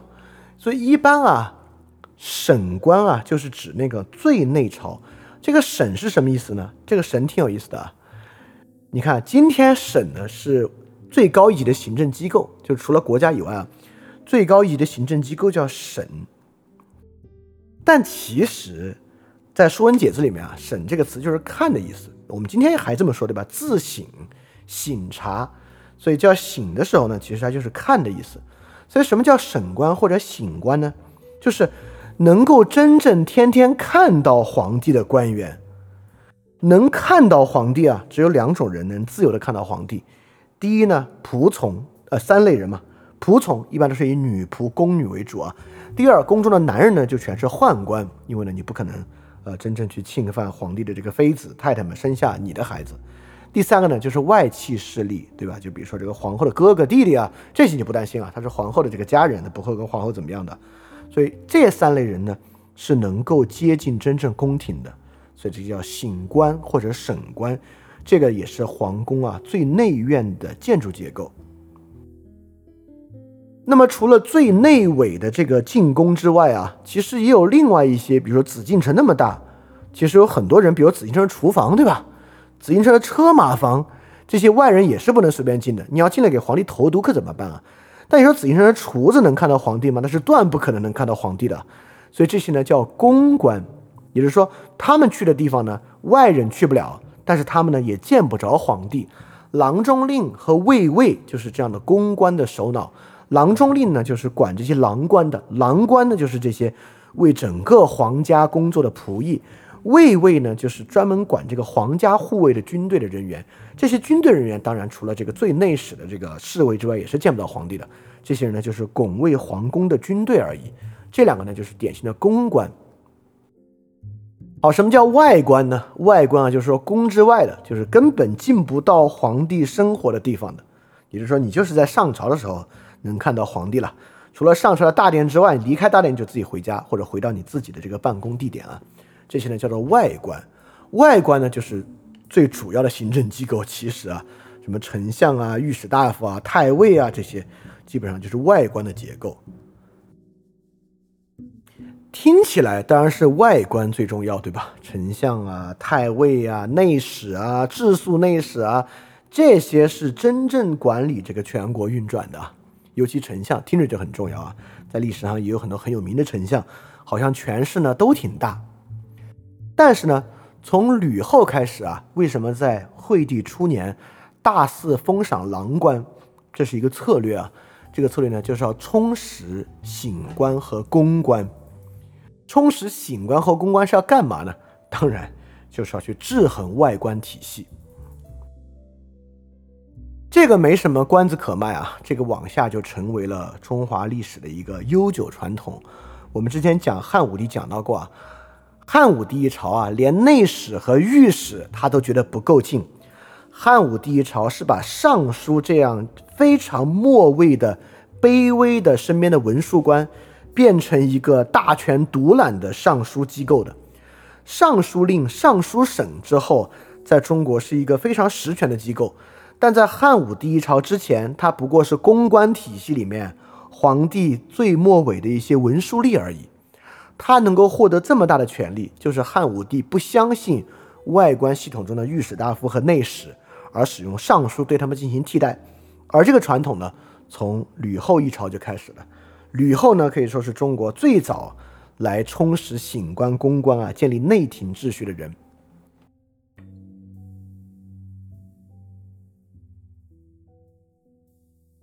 所以，我们看看吕后的用人啊，就能看到这个浓浓的醒官、公关的味道。吕后所一朝的右丞相呢是陈平，陈平呢是郎中令出身，公关出身，官拜丞相，可以看到已经是这个内内廷人啊，到外廷当丞相了。卫尉呢，就是当时南军的统领，攻定南军的统领。最开始呢，也是刘氏宗亲，叫刘泽，但刘泽的妻子呢是吕后妹妹的女儿啊，所以也是吕氏的外戚。后来刘泽呢，还直接被封了琅琊王。后来刘泽之后呢，先是魏无泽，后来呢就直接是吕后家族的吕禄当了这个南军的首领。而中尉啊，就是北军的首领呢，一直是吕产。吕产呢是这个吕后的侄儿，所以吕禄、吕产啊是这个吕氏外戚中间权势最大的两个。吕产之前呢，其实也是跟着刘邦打过仗的，其实也算是有军功阶层的一个人。他兼具军功阶层呢和外戚。现在呢，又变成了内廷的重要的首领。我们刚才说了，卫尉对于内廷是很重要的。当时吕产呢，有时候兼具中尉和卫尉的角色，统领南北军，能够保卫皇城。其他很多被重用的人啊，少府少，我们我们之前说过，少府和治粟内史，大家不知道记不记得啊？治粟内史可以说是管理这个政府的财产的，少府是管理皇家的财产的。之前我们讲过，到汉元帝一朝，少府的钱其实比治粟内史的钱还要多。古代中国呢，肯定是皇家财产和这个国家财产不分的，不然这个这个慈禧太后才能够拿那么多钱修颐和园嘛，对吧？所以吕后一朝的少府官呢，叫杨承言，这个人呢，之前就是修未央宫、长乐宫、修筑宫殿的，也是公关系统的一员。在醒官系统之中呢，有这个宦官张钦啊，在这个吕后一朝权力也不小。最后，左丞相啊，任的是这个沈一己。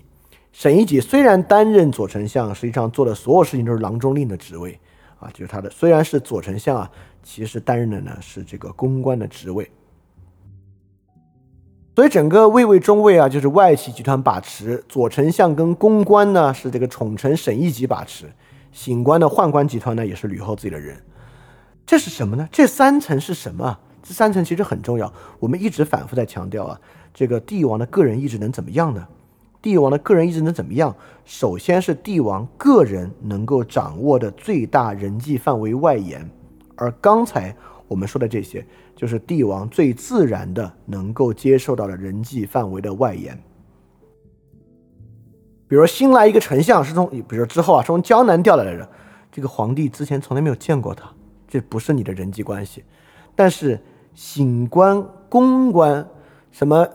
就是这些人啊，什么郎中令啊、卫尉、中尉啊，这些是天天跟宦宦官就更是了，是天天跟皇帝打交道的。所以，为什么中国要有内廷秩序？这其实是很自然的。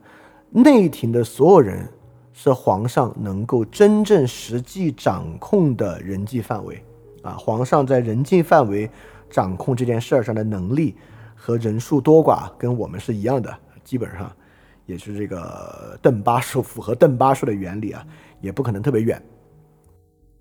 所以帝王能够信任的范围啊，就是类似这样的范围。吕后能够信任的范围呢，也是这样的范围。之后看到武帝能信任的范围，大概呢也是这样的范围。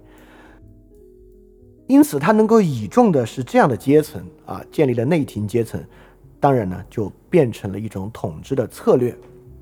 所以这就是我们视野上一个很大的改动了，就是帝王能够支配天下，很大程度上呢，肯定不会依靠魔法，也不会依靠这个位子有什么神奇的力量，也并不依靠他真正可以掌握天下的军队。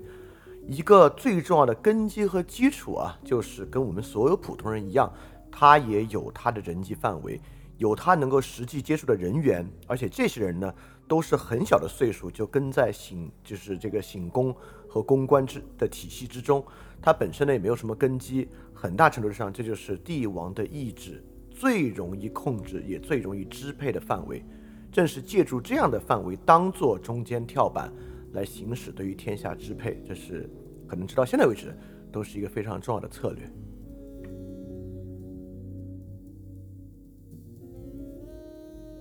这个统治策略呢，其实就是我们刚才讲的一个平衡啊。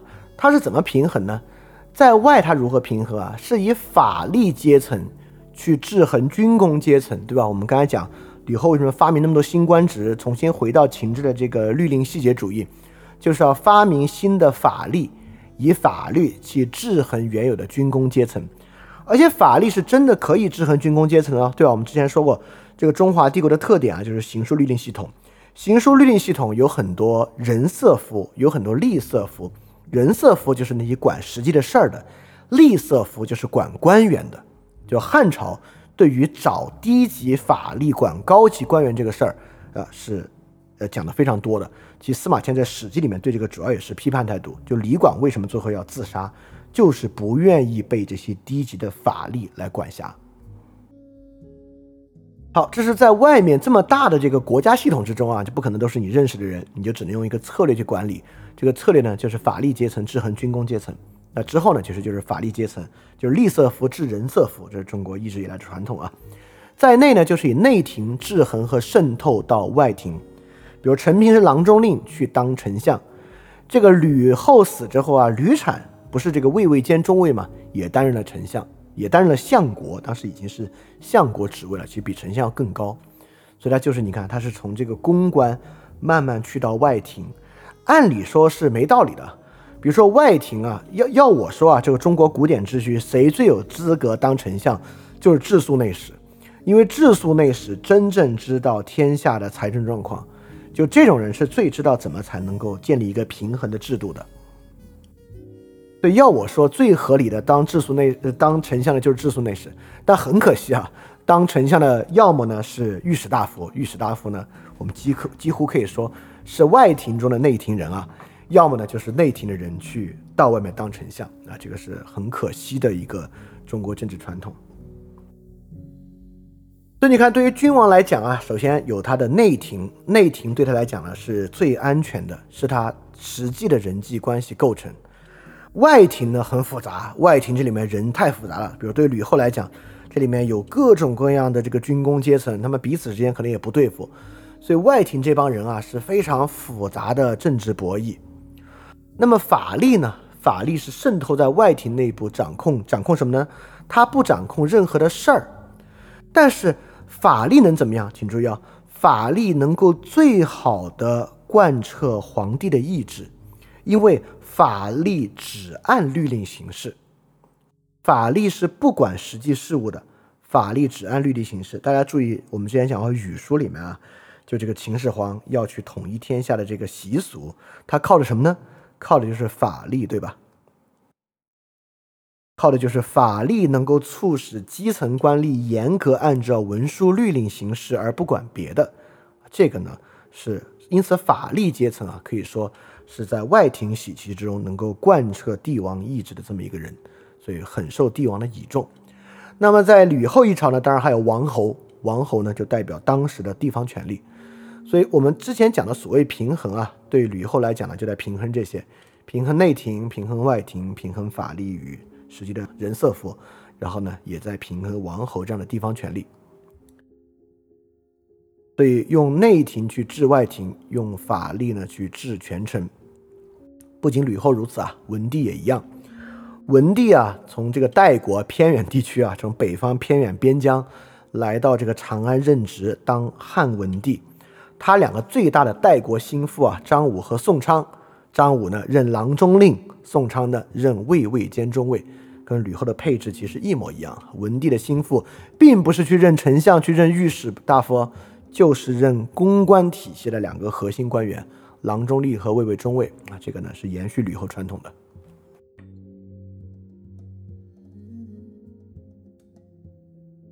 但我们要想，这个吕后这么厉害，算盘打得这么精，怎么这么快就覆灭了呢？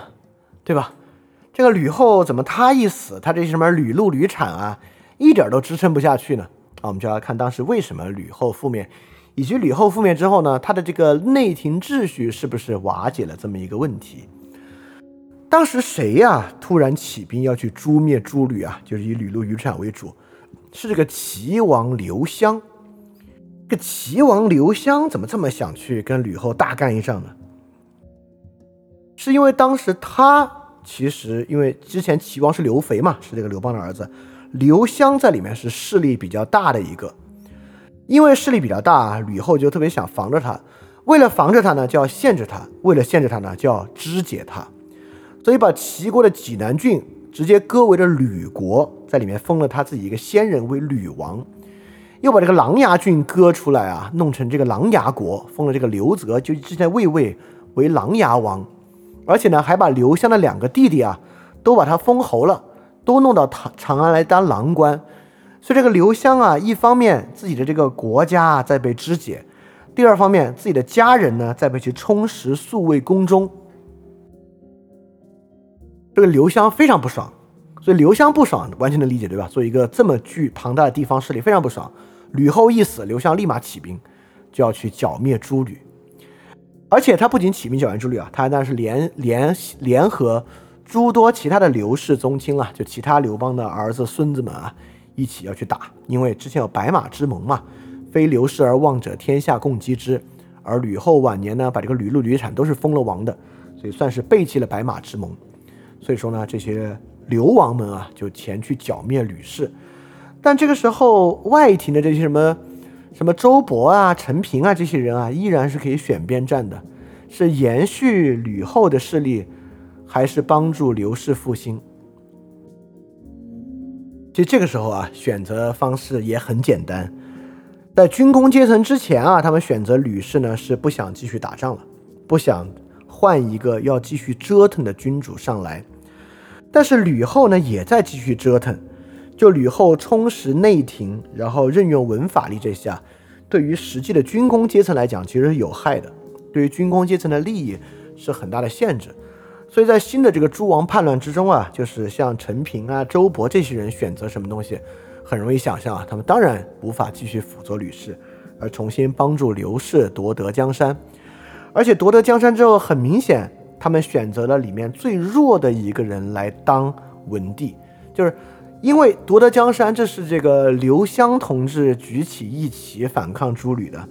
那当然，要么呢选诸刘之中岁数最大的人来当王，要么呢当然就是选这个刘襄了。这个刘襄呢是这个反吕第一义士啊，他应该是最有这个合法性的。但最后呢，因为啊。真正把持着外廷的这些军工阶层认为刘襄还是太咄咄逼人了，所以最后选来选去，选了一个对于大家每个人来讲啊都最安全的人来当。这个人呢就是刘恒，代王刘恒，年纪呢比较大，原来的势力呢并不强，隔大家的距离呢非常远，自己的势力呢也不强大。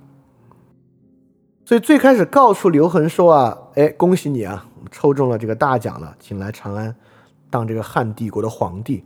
刘恒是不敢来的。刘恒身边的大臣都说不不不，不要去不要去。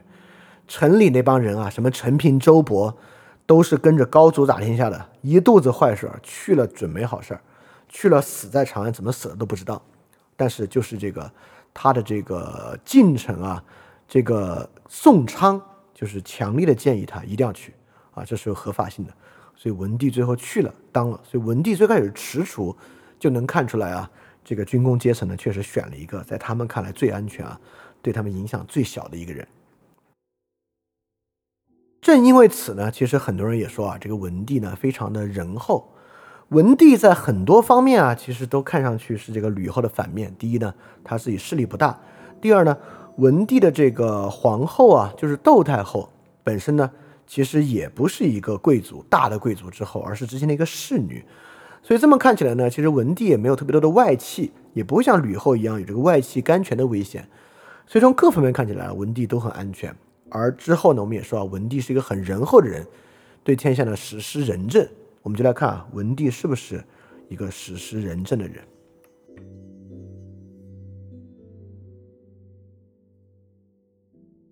首先啊，文帝确实行了很多的仁政，比如说文帝呢，就是废除了这个很多肉刑，当然保留了宫刑啊。如果连宫刑一并废除，司马迁也不必遭这个罪。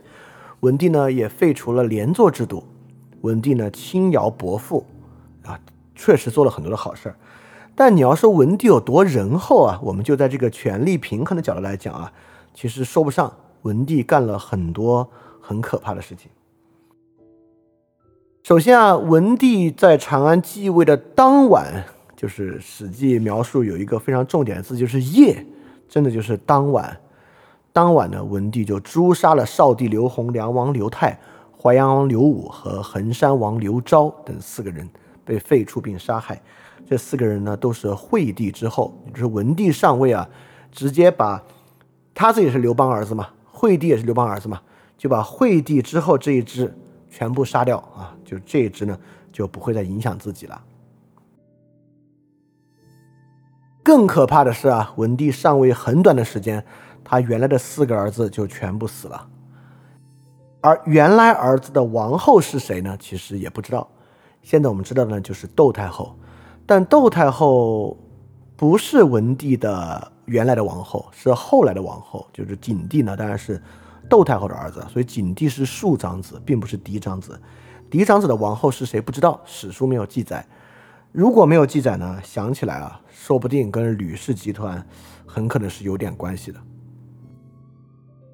对，不管怎么样，在这个情况之下，当然史书上记载是病死了，没有那么巧。就你刚上位，很快四个儿子全部病死，没那么巧啊。文帝肯定是狠心的杀了自己的四个儿子和他们的母亲。然后呢，窦太后被立为呃窦氏被立为了太后，他的儿子呢变成了景帝。然后呢，文帝实行了两个重要的政策，第一个呢是义侯义，义侯义是什么意思呢？就是啊，因为你看封封封地其实两层嘛，一个是封成王，第二个是封成侯。王呢拥有很大的土地，侯呢只拥有一个郡。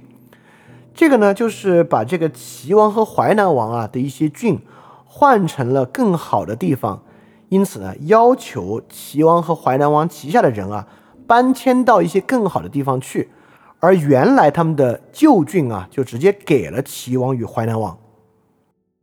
听上去啊是对齐王和淮南王特别好，对吧？就是你下面的侯啊，我让他搬到别的地去，去这个侯以前的土地呢，我就给你。听上去对齐王和淮南王是很好，但实际上不是，因为被搬走的人都是齐王与淮南王的近臣，和对齐南淮南对齐王与淮南王很有用的人，就相当于啊，把这些人都让他远离了齐王与淮南王，其实是削弱他们的实力。第二个文帝做的非常巨大的改变就是列侯归国。之前我们说到了，就是刘邦呢，既封了王，也封了侯。王管理一大片王国，侯呢管理一个郡。但很多被封侯的人啊，就生活在长安，他在长安做官，他在长安当贵族都可以。但文帝呢，强制列侯归国，就被封侯的人啊，必须回到自己的郡国上去，回到自己的郡上去担任。这个呢，就形成了两个作用。第一呢，有些被封侯的人啊，是跟王在一起的，比如齐王下面有很多侯国，对吧？这些侯国很可能就在齐王的宫廷里做事。因此，一方面呢，这些侯国全部需要归国啊，也非常大量的削减了地方王的实力。第二，更多的呢，削弱了功臣集团在长安的实力。比如说周勃啊，可是可以说是真正这个军工阶层的一个代表人物。周勃呢就被下狱，下狱之后呢，也不得不回到自己的这个将将侯嘛，就回到这个将军去当，很快就死掉了。所以很多在长安原来的属于刘邦一朝的君臣啊，也不得不回到自己的侯国上去。所以说，这个异侯异和列侯归国这两个事情啊，是很大程度上得罪了王与侯的。可以说，这两个政策与之后的七国之乱之间有非常直接的关系。虽然文帝削弱侯和王的措施啊，没有那么激进，不像贾谊给他推荐的那么激进，但是呢，也不是说像。很多人认为啊，文帝是行黄老之术，无为而治，呃，完全没有那么无为啊，该做的事情一个没落下，而且他让列侯归国啊，几乎是改变了汉朝初期侯这一个等级的根本的生态啊，是一个很大的削弱。所以在这点上呢，他你说他有多么仁厚来讲啊，至少从这些与权力平衡相关的事情之上，是看不出来他的仁厚的。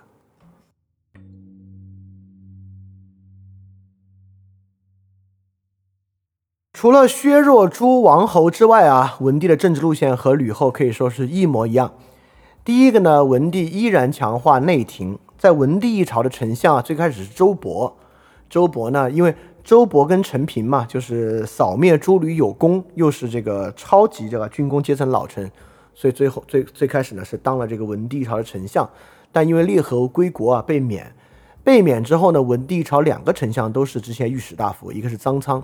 一个是申屠嘉，他们两者呢都是御史大夫。我们之前说了，这个御史大夫呢是这个法力之首，是管吏的吏，所以说呢很像是这个外廷的内廷，实际上，所以是非常重用这个御史大夫的。而在这一朝呢，有一个真正的权臣，就是文帝一朝的真正权臣，呃，说起来比申屠嘉的这个职权可能还要再大，就是袁盎。袁盎呢虽然不是丞相。但袁盎是郎中令，所以实际上，当然我们刚才讲完，你知道为什么郎中令会比丞相权力大呢？就是因为在这朝他是重视内廷的，所以袁盎这个真正的权臣呢是郎中，而且呢开始频繁任用很多文法力来限制诸王。贾谊在文帝一朝是被重用的，贾谊为什么被重用呢？贾谊就是典型的法力，推举法推举贾谊的这位呢是法力阶层的，叫吴公。这个吴公不是吴公啊，就吴公。吴公是谁呢？吴公是李斯的学生。谁在狱中审周勃、虐待周勃的？就是吴公啊。吴公是主持审判和虐待周勃的人，所以这个吴公啊，看上去是当时非常有力的一个新型的文法力。贾谊呢，就是他推荐的，所以贾谊本身呢，也是很典型的文法力传统。所以你看，文帝做了啥事儿啊？文帝呢，防着与军功阶层构成的外廷，充实呢以郎中和御史构成的内廷，继续啊以刚才这个义侯义的政策和列侯归国的政策去削弱王侯，壮大法力阶层呢以统御百官啊。政治路线和吕后几乎是一模一样。这里还有个细节啊，实际上。张苍是御史大夫，之后申屠嘉当这个丞相也是御史大夫啊。其实当时没有想让申屠嘉来当这个丞相的，本来啊是想封这个外戚势力窦广国，就窦太后的弟弟窦广国来当丞相的，是很多人不愿意，才不得不封了申屠家。因为文帝嘛，毕竟从代国前来，他的这个政治资本还不够雄厚。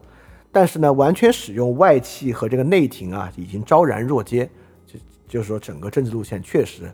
和吕后是一样的，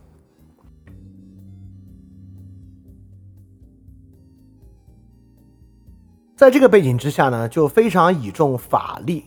法力我们之前讲过啊，就是这个利瑟夫是以这个文书系统来掌控百官的人，他不管事儿，但是管官员。在这个文帝一朝啊，典型的是贾谊和这个袁盎；在汉景帝一朝呢，最典型的就是这个曹错。这个曹错呢，就是大施这个削藩令啊，然后导致这个七国之乱的。七国之乱呢，就是这个，呃，七个王国啊，实在受不了，重新回来打这个汉景帝的一个事情。当时啊，这个曹错也是跟贾谊一样，是典型的法家学者啊。这个曹错呢，是师从张辉的，就是学习这个申不害和张鞅。他之前在文帝朝呢，就就是被封为汉景帝的老师，最后呢，成为汉景帝的丞相。曹错啊，在任内呢，任了内史和御史大夫，自己写过一个著名的削藩策。这个削藩策呢，就是如何以更高压的态势去削弱各个王侯。呃，其实申屠家啊，既当过文帝的丞相，其实也延续当过景帝的丞相。尤其在景帝早期啊，申屠家呢就是跟这个曹错一起的。但申屠家作为丞相呢，完全管不住曹错，所以我觉得申屠家其实还挺惨的。在文帝一朝呢有袁盎，在景帝朝有曹错，他这个丞相当的之憋屈。请记住丞相憋屈这一点啊，我们到时候讲武帝。还会讲武帝一朝丞相到底有多憋屈，丞相有多憋屈啊？实际上就是说这个内廷势力有多强。所以看中国之后这个帝国历史啊，凡是出现名臣的时候，大概呢就是说这个皇帝能够信任外廷势力，相对来讲啊，对于士大夫阶层是比较好的时候。但你看看中国历史啊，一般都是王朝遇到很大危机的时候啊才会这样。王朝一旦顺利，皇帝立马亲信宦官。亲信外戚，亲信内廷啊，就是丞相变成高危职业。丞相啊是一个非常独特的职位。我这里啊想说一个比较反直觉的常识。我们一说啊这个轻徭薄赋，就觉得是跟儒家相关的。但实际上，李斯在秦始皇执政后期啊，李斯是丞相嘛，是从廷尉干到丞相的。你看，其实这些东西都很有意思啊。在这个时候呢，丞相一般都是从御史大夫干到丞相的，从管理官员的人来干丞相。但李斯是干廷尉，廷尉呢负责这个律令体系执行的。所以秦朝呢是谁有律令体系的这个经验啊？谁有这个经验，谁来当丞相？汉朝呢是谁有管理官员的经验，有这个操控行政文书系统的经验，谁来当丞相？我觉得比较好的呢是是谁有拐残制的经验，谁来当丞相？Anyway 啊，但是李斯竟然非常严肃地向秦始皇建议轻徭薄赋，很多还执行了。轻徭薄赋和李斯，哇，这事儿根本是八竿子打不着一处。但为什么李斯提出轻徭薄赋呢？其实很容易啊，因为谁当丞相，谁对什么问题有感知啊？当丞相的那个人，对于整个官僚系统运作的阻力。其实是最有感知的那个人，丞相知道钱有多少，丞相知道税有多难收，丞相知道律令体系在下面的执行有多不靠谱，所以丞相知道啊这个帝国体系有多脆弱，所以谁当丞相有权，基本上都要搞轻徭薄赋，搞税制改革，因为丞相实际的感受这些问题，但内廷从来不感受这些问题啊，内廷是不管这些事务性工作的。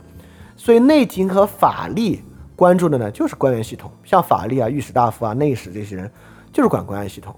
他的关注呢，就是如何帮助君主执政安全，如何帮助君主更好的管理群臣。这个君主和群臣的矛盾，是他们每天真正感受的。所以不同的职位有不同的感知，不同的感知就有他们不同做事的方法。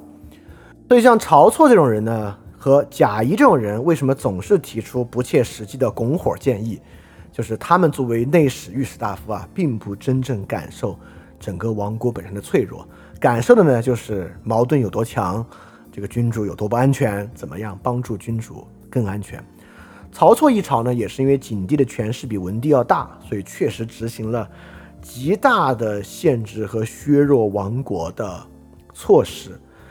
方法呢，就是把这个王国肢解拆散。我们最开始说啊，这个汉高祖刘邦封了八个异姓王的王国，到文帝、景帝啊，数量极其庞大。文帝最后啊，当这个刘襄死后啊，文帝把齐地一分为六，把这个刘肥的诸子啊，都在齐地封王。诸国当时很惨啊，就是各个王国其实是没有自己继承分封的权利的，自己死了，王国分给谁是这个皇帝说了算。比较好呢，分给你的儿子。不好的情况之下，分给这个新的皇帝自己的儿子，这个也是经常的事情。所以到景帝的时候啊，王国已经有二十二个之多了，从八个王国到二十二个王国，那每一个王国的军力啊、财力啊，当然都是大大受到限制。而且啊，这个王国里面各个很富有的郡县，还总是被划走，划分给王己，或者划分给这个，比如说现在皇帝儿子所有的王国。其中啊，被分的最厉害的呢，像吴国啊、楚国啊、齐国啊这几个比较富的，都是被分的最厉害的。到景帝一朝啊，吴王依然是最开始刘邦分的那个，呃，刘邦分的那个刘濞。刘濞啊，可以说是把这个吴国建立成了人间天堂。他在吴国实施的是真正的善政，导致吴国啊真的是非常的富有富足。但是不堪其辱啊，就一直被如此这般、如此这般的打压，所以吴王刘濞呢就反了，率领七国造反。但你看。在这时候，一共有二十二个王国了，有七个王国造反。其实造反的王国数量确实不够。周勃之子啊，周亚夫就带兵平乱。很多人说周亚夫很厉害，但我觉得其实一般。周亚夫当时率领的兵力啊，可以说是七国兵力的十倍，打不赢才奇怪呢。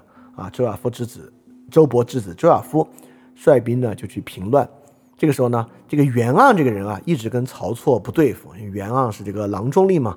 曹错是内史和御史大夫，内廷外廷不对付太正常了。这个袁盎呢就拱火说把曹错东西杀了吧，就是曹错的一番政策导致藩国有这么大的意见和矛盾，挑起战争的，所以杀掉曹错就可以平息大家的怒火吧。就是法力和内廷之间的矛盾。所以说啊，这个新的用来制衡外廷和群臣王国的两个机构啊，法力和内廷彼此之间其实也是不对付。就像曹操和袁盎不对付一样，但是曹操就成了替罪羊，但最后七国呢势力也被剿灭，剿灭之后呢，逐逐渐渐就在景帝的手上，郡国制慢慢慢慢又退化成了秦制的郡县制。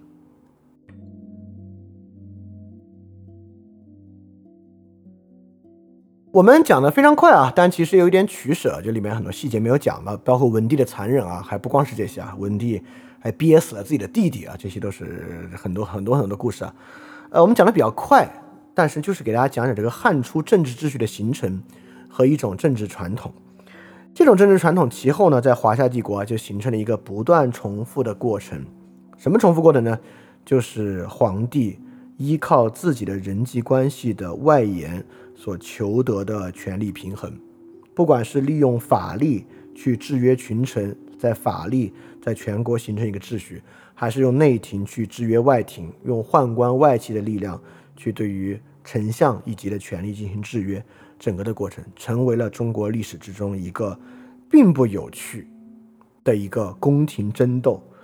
为什么我们这边这么爱拍宫廷争斗剧？当然，国外也有很多宫廷争斗剧，但你会发现他们的宫廷争斗没有我们这么细，是因为我们真的有非常长期的宫廷争斗传统。而我们这样的宫廷争斗传统是有道理的，就是在这样的宫廷争斗之中，帝王呢在保证他自己的意志和安全。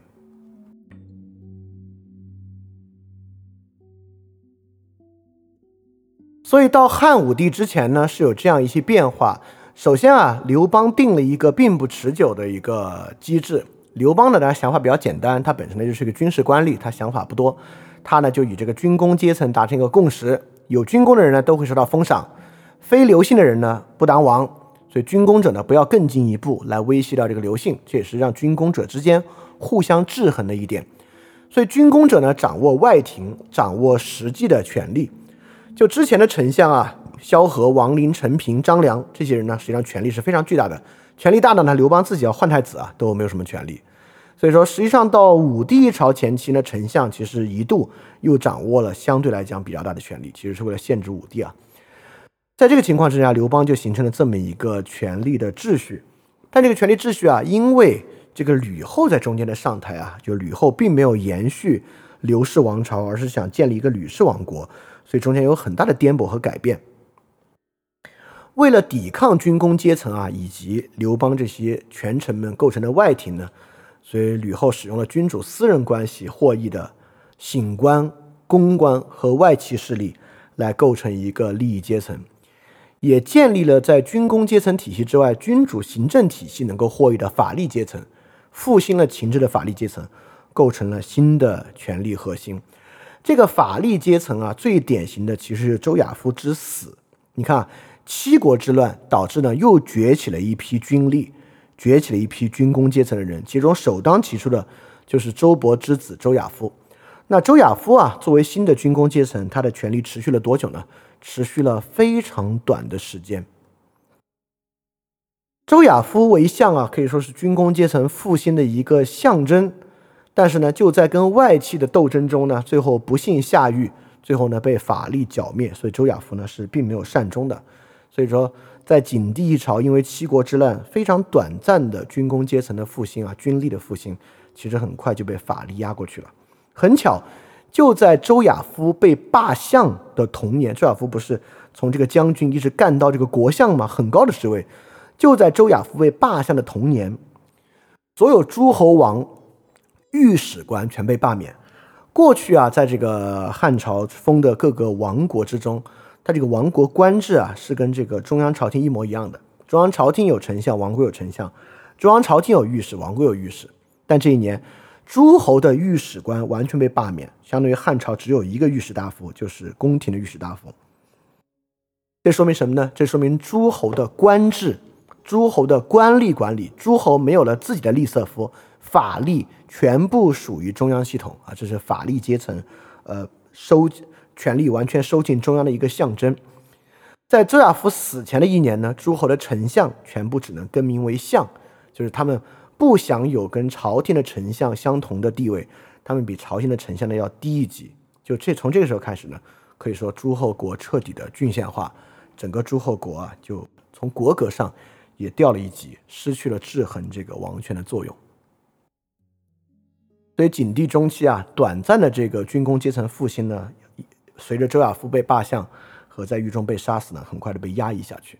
而且诸侯国的郡县化呢，呃，也在景帝一朝完成。所以落到汉武帝手上呢，就是这样一个在法力和郡县之上，几乎又回到了秦制的这么一个状态。而且在这个情况之下呢。整个丞相和外廷啊，被外戚势力和内廷很大的限制，这么一个政治现实。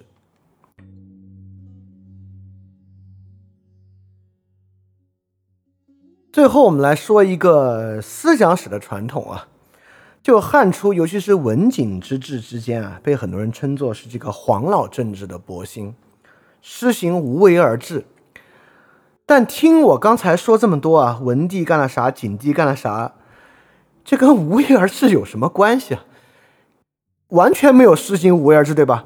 不仅有为，还有很多残酷的作为。那怎么叫黄老政治呢？我觉得理解这点，黄老政治是很重要的一个。这里的黄老啊，指的其实不是老子的《道德经》。我们之前讲思想史讲过，黄老传统呢是齐国的稷下学宫，是齐学传统。齐学黄老术里面啊，不只有老子《道德经》，其中更重要的呢是黄老法家。黄老法家中最关键的跟文景相关的其实是圣道。我们知道法教三派啊，就是法术士，商鞅是法，这个申不害是术，圣道是士派。士派与这个齐学黄老之术关系最近。而且相传啊，文帝的这个太后是窦太后啊，有一个宠妃慎夫人，没有给文帝生下孩子，但晚年非常受宠。这个慎夫人相传啊是圣道的后人，所以说其实这也能证明啊，就是文景一朝的所谓黄老啊，不是黄老道学，是黄老法家，而且呢就是圣道的世派传统。圣道本身啊经历很特别，我们之前也说到啊，圣道其实兼具稷下学宫和西河学派。在西河学派子夏下面学过，在稷下学宫呢也学过，所以说我们知道法家起源啊就是子夏儒，子夏儒呢特别强调反小人、反奸臣，这是子夏儒的一个核心关切，树立权威。所以圣道的世派啊就兼具了子夏儒的反小人、树立君主权威的这一面，和齐学道家。强调无为即无过的这一面，什么意思呢？圣道的世派，什么叫世啊？就是君主必须有绝对的权势，导致这个绝对权势危机的就是坏人和小人。但是君主这个绝对权势需要你无为，为什么呢？因为你有为就可能犯错，犯了错对你这个绝对正确的权势是会受到很大影响的。所以，君主必须保卫这个权势，用仪式、用清除奸臣等等的方式，但是呢，又不要为具体的事情去负责，这是最好的。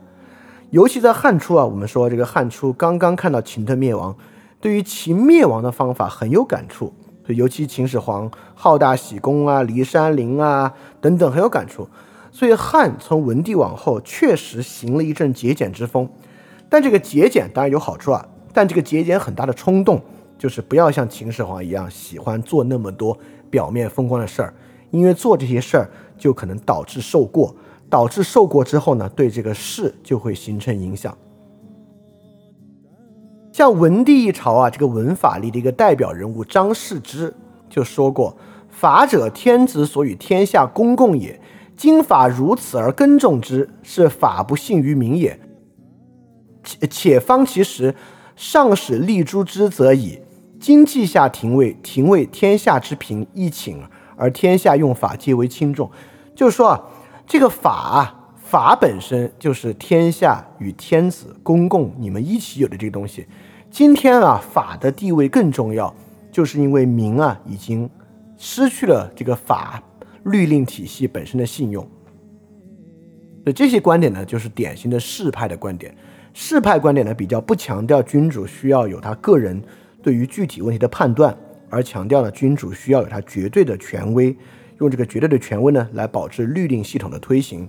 这个本身呢，对于文法力啊，对于文法力系统的权威性和文法力就是利色夫超越人色夫，也是很重要的一点。所以说。这样的君主啊，为什么有这样的君主？尤其是这个窦太后，就是汉文帝的这个夫人啊，当太后，在景帝一朝当皇太后，在武帝一朝当太皇太后，在她死前啊，其实汉武帝一直被她深深的限制着。这个窦太皇太后和窦太后吧，从景帝和武帝一朝，可以说就是圣道士派法家典型的人物。这个士派法家根本不是要搞无为而治，而是对刘邦和秦始皇型君主啊这种秦灭原因深深的厌恶，因此他们不希望君主在实际事务之上有任何的负责，但却希望君主能够诛灭奸臣，保证绝对的安全。所以并不是无为而治，他们反对的呢只是好大喜功而已，因为他们觉得好大喜功做太多事情。确实对君主的权威反而是个损害。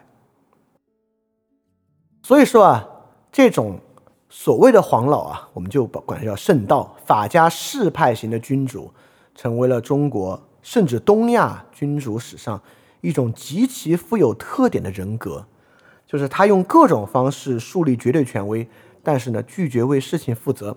这让我想起了一个韩国电影啊，《南山的部长们》。里面那个朴正熙不就是这样吗？经常给手下问他这事怎么做，那事怎么做。他说：“嗨，你呀，按你的想法放手去做，按你的想法做，反正还有我支持你呢。”就这种东西，就是典型的圣道型的士派。就实际上他在背后会做很多事情，只是表面上不为这些事儿负责而已。这个呢，就是典型的所谓汉初的黄老无为，实际不是。但确实呢，从吕后到文景帝，尤其是文景帝这种风格啊。也成为了中国历史上很典型的一种君主的人格啊！当然，我觉得这是一种很糟糕的君主人格。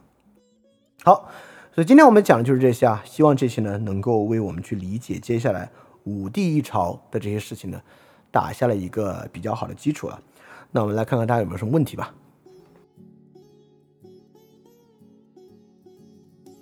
就两个问题啊，就第一个问题，我觉得。这这第一个问题，这是个什么问题？他说，列国秩序怎么转变成列侯秩序的？没有转变啊，就是刘邦最开始分封，就既分封有王，又分封有侯，比如淮阴侯韩信，所以这列国秩序对于列侯秩序没有什么转变啊，就是从汉初开始就是呃侯国秩序都存在的啊。好，第二个问题比较有意思啊，他说法力属于这个中央朝廷系统。指的是法力只听命于中央当权者，无论当权者是内廷还是外廷吗？法力是这样的啊，呃，这个文法力我们在这个秦那期讲过，它呢严格的依附于行政文书律令系统，也就是说，当时我们讲语数不是讲过吗？什么叫好的官员啊？就是人色夫必须跟其他人共同工作，跟谁共同工作呢？就是要跟利色夫共同工作。共同工作的结果是什么呢？是确保你做的所有事情都严格的符合行政律令的条件。在语书里面说坏官员什么样啊？坏官员就是那种其他人都认为他能力很强、自作主张、按照自己的想法来处理事情的官员。但其实，在我们看来，这不就是负责任的人吗？就负责任、真正能够以这个实际情况办事的人。但不，这不是好官员。好官员就是那种有什么标准你就做什么事儿的人。所以说，他呢可以忽略一切情境，而符合行政文书系统的标准要求。这个。是他中央化而非地方化，是他帝王意志化而非符合实际情况的一个根本原因。你要想象啊，丞相有个什么特点？比如说啊，这个帝王说啊，今年我们在全国收税三亿担，这个粮食要收上来。但丞相可能跟治粟内史就说啊，今年这个南方发大水，各种原因收不上来。所以我们会发现，当然这个世界就是有具体情况，有各种各样不同的变化的。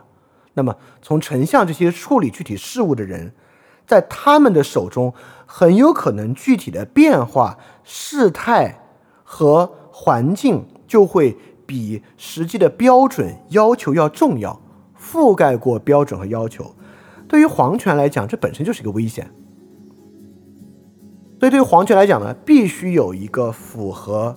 标准和要求是 unconditional 的，就是它是无条件的，无条件这个东西去覆盖那些人拿出具体的事态特例出来不符合条件，而这个东西呢必须道成肉身。什么叫道成肉身呢？就是必须变成实际的人去执行，而这些人就是法力。按理说，全国任何一个法律啊，应该是一模一样的，但实际执行肯定不是啊。法律有贪赃枉法，但法律的标准想象中啊，它应该是一模一样的。人色服不是一模一样的，人色服处理具体的事儿，不同的事儿就有不同的处理方法。但是利色服去管这些人色服，它就是一模一样，严格按照律令系统执行。所以说，法律系统就是一种绝对的统一，绝对的一样。从这一点上，就是高度帝国化的。好，这个问题啊，说这个文帝为了自己的权利做了这么多残忍的事儿。为什么对人民会这么仁慈呢？就像吕后赐吕后和他们赐名爵啊，是为了稀释这个君爵位。那文帝废除连坐啊，包括废除肉刑啊、轻徭薄赋举措，会不会有一些治理上的考量呢？呃，要说要说文帝有没有真正的仁慈要来呃大赦天下，我觉得是有的。第一，文帝是一次动乱之后的君主。就动乱之后的君主，为了让天下秩序安定，是要有一些就是让大家的生活更少受到打扰和恢复秩序的一些举措，这些都不是不真诚的。但也有另外一种，我们在秦志那里讲过，惩罚不像饥饿，所有惩罚都是有成本的。也就是说，连坐啊，那不是说自动就连坐了，你要不派人下去，你连坐不了。重税一样，要收很重的税，是需要很大的成本。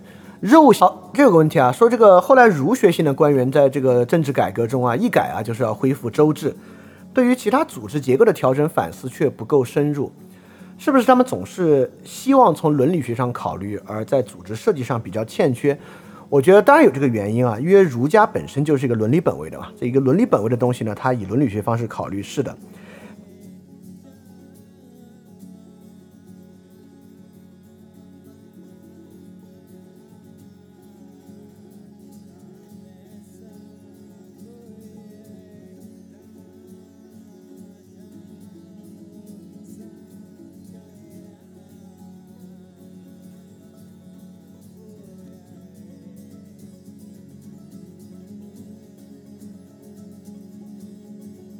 第二，我觉得还有一个原因啊，就是作为单一的或者成体成一个系统的儒学官员来讲啊，他们对于整个政治系统的调整，其实呢也是比较乏力的。尤其啊，面对一个以内廷为主的系统，他们除了抱团，比如清流阻挡之外，其实没有什么别的办法。因为刚才有一点我觉得很有意思，就是汉朝的这个从醒官到公官到外官系统。其实符合王宫的物理学空间，它是建立在王宫物理空间以上的一个结构，而这个物理空间从构建构造到制度到军事人员，全是皇帝把握的。所以皇帝是从物理空间上塑造这样一个秩序的人，因此儒学官员对于这个空间的改造，他本身缺乏所有的物理能力，所以反过来呢，其实他也很难从真正的组织设计上去做一些考虑。我觉得这是古典和现代很不一样的，就现代组织结构是高度抽象的，但古典组织结构呢却是非常具体的，所以我觉得这是儒学官员可能很难去做这种组织结构上的反思和改变的一个原因。好，这个问题啊，说今天提到很多货币呢，一定程度上瓦解了贵族制，但中世纪欧洲贸易往来也很频繁，为什么长时间以来没有使它的贵族制受到影响呢？呃，我觉得不是啊。第一，我们这边的货币非但没有瓦解贵族制，其实推进了贵族制。我们只，我刚才只是说啊，我们这边货币呢，一定程度上推进了地方主义。比如当时谁容易赚钱啊？就是封到长安附近的旧贵族容易赚钱，这些旧贵族不用回到自己的侯国封地，但是又有一定的权利，把它变成钱，去承包租赁山川、盐业、冶铁、这个铸币，这些人往往变得很有钱。但你一个地方农民其实是没有条件变得有钱的。所以，我们货币制瓦解的其实是帝国的中央制度，瓦解的是帝国的权力核心。而让这个激励措施可以广泛，而这个激励措施广泛呢，当然其实某种程度上是促进贵族制的。汉初真正这些大地主啊，都是有这个贵族和古典的贵族传统的。第二，中世纪的欧洲贸易往来是不是很大程度上就完全促进贵族制呢？其实也不是。之前我们也讲过，欧洲有这个嫡长子的继承权制度。这个嫡长子继承权制度呢，其实你看创立了什么东西啊？第一，教会变得非常发达。第二，骑士团秩序变得非常发达，发达到条顿条顿骑士团啊，在被法王灭掉之前，在欧洲有那么大的势力和传统。而条顿骑士团势力是一个绝对非典型的非贵族的势力，对吧？所以欧洲的货币化、贸易和流动对于贵族是不是没有影响？其实也不是啊，流动呢总是会对传统秩序构成一定影响的。好，这里说王安石应该算吝啬夫吧？我觉得王安石不算吝啬夫，因为王安石其实是一个改革官。你看，王安石想动税制嘛，想想做税制改革嘛，就标准的吝啬夫才不管什么是不是制度改革呢？吝啬夫管的就是执行，要搞谁搞他是吧？我去搞啊！要是周勃了哈，是周勃了，该怎么判？李广，李广怎么判啊？这是吝啬夫啊！吝啬夫是照章办事，王安石是个改革官啊，所以王安石就是标准的这个帝国丞相想干的事情啊。好，这个问题啊，说这个这个李斯，我刚才说到李斯是因为在丞相的位子之上，所以说自然的采取轻徭薄赋，可以理解说是他看到了这种重徭役的不可持续性，而采取的一种暂时性的措施吗？我我不知道这里强调这个暂时性的原因是啥，但我觉得可能并不是暂时的吧，这就是臣，就是我刚才讲的，我我们可以设想在这个政治制度之中，一定的位置是接触一定的经验，而一定的经验里面带有一定的感知。就丞相这个位置啊，对于这个税制系统啊，整个系统的臃肿啊、运行啊、障碍啊，感受最强的，所以说他容易采取轻徭薄赋。啊，这有两个问题，有一个我没读懂啊，就是这个社会是日冕型的社会和金字塔比喻啊，我我有点明白你意思啊，这个日冕社会就是里面它不是一个从上到下一个层层扩大的一个机制，而是一个有好像有一个单一中心的。呃，某种程度上可以这么说吧，就尤其是内廷啊，就内廷制度，这个内廷的体制总不会特别大。但某种程度上呢，你也可以想象啊，这个内廷这么几个人，他管得了天下，他也管不了。最后内廷制度呢，还是要跟刺史制度结合。跟刺史制度结合呢，就是郎官先当郎官，再当刺史，先当尚书，再当刺史。它其实也是一个金字塔结构啊，就是这个东西逃不掉的。就内廷啊，就是个外戚宦官，一共那么几口人，十几口人，这十几口人管全国管不了的，他最后还是要变成一个制度性的，呃，一个监察制度。好，这个问题啊，说这个马克思韦伯好像写过中国铸币水平和保持货币价值能力比欧洲是落后的。我我我我我我想象吧，我能想象马克思韦伯写过这个，他什么儒家与儒教，我但我没看到这个。呃，但你在问它是不是和中国地方势力和中央政府的张力有很大关系？我觉得不是，有个很重要的原因啊，就为什么我们的铸币水平和保持货币币值的能力没有西方强？那这也是实话。就我们之前我们不是讲过波斯和希腊嘛，你就能看出为什么了，因为没有国际贸易。就是你可以发现，今天的国家为什么要保持币值稳定？其中很重要一点就是为了国际贸易。因为国际贸易体系的重要原因，货币才会变成一个真正重要的东西。所以你看汉初在国内啊，那真是大水漫灌啊，就是无限制的超发货币，但其实不会有很重要的影响，因为在这个情况之下，你的内部秩序是保持稳定的，因为你内部秩序有很多不是货币化的，官吏任免、爵位、徭役是非货币化的，所以货币很强呢，不会导致很大的问题。但是明朝，这个白银帝国的时候，为什么白银的净流入直接冲垮了，可以说是冲垮了明朝的货币体系，导致了很大的内部问题，就是因为内外交换的原因导致的嘛。这个东西呢，我们到时候讲到明朝这个白银政策，其实我们之前在个人主义平民社会讲过这个明朝的白银问题啊，就白银帝国的那部分。对这个，其实我觉得是因为，呃，希腊式的文明啊，包括罗马，有大量的贸易存在。贸易，尤其是，呃，多元的、多角度的贸易啊，是最需要这个货币的品质和货币价值稳定的啊。我们这边没有这个的话，当然比西方会差一点在这方面。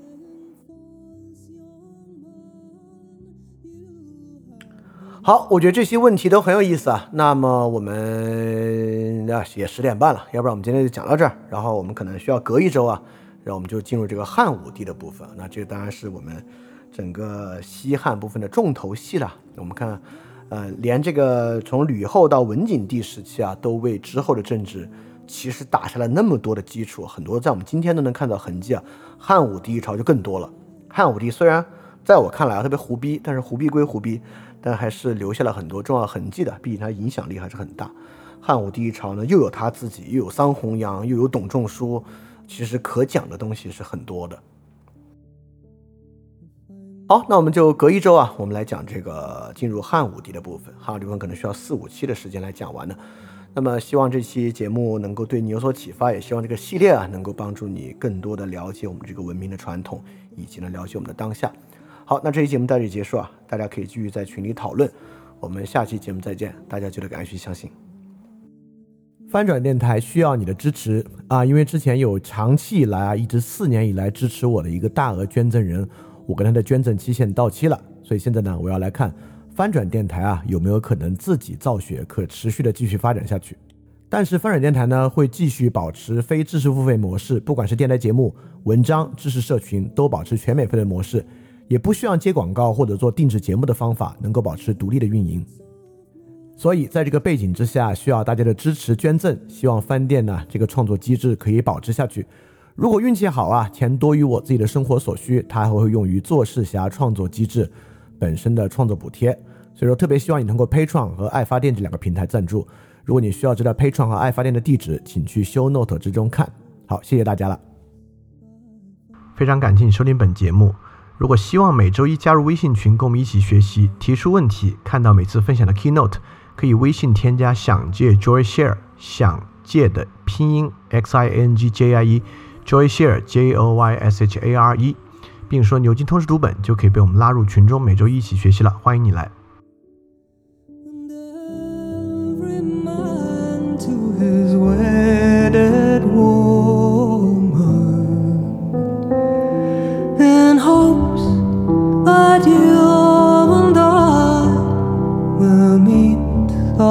again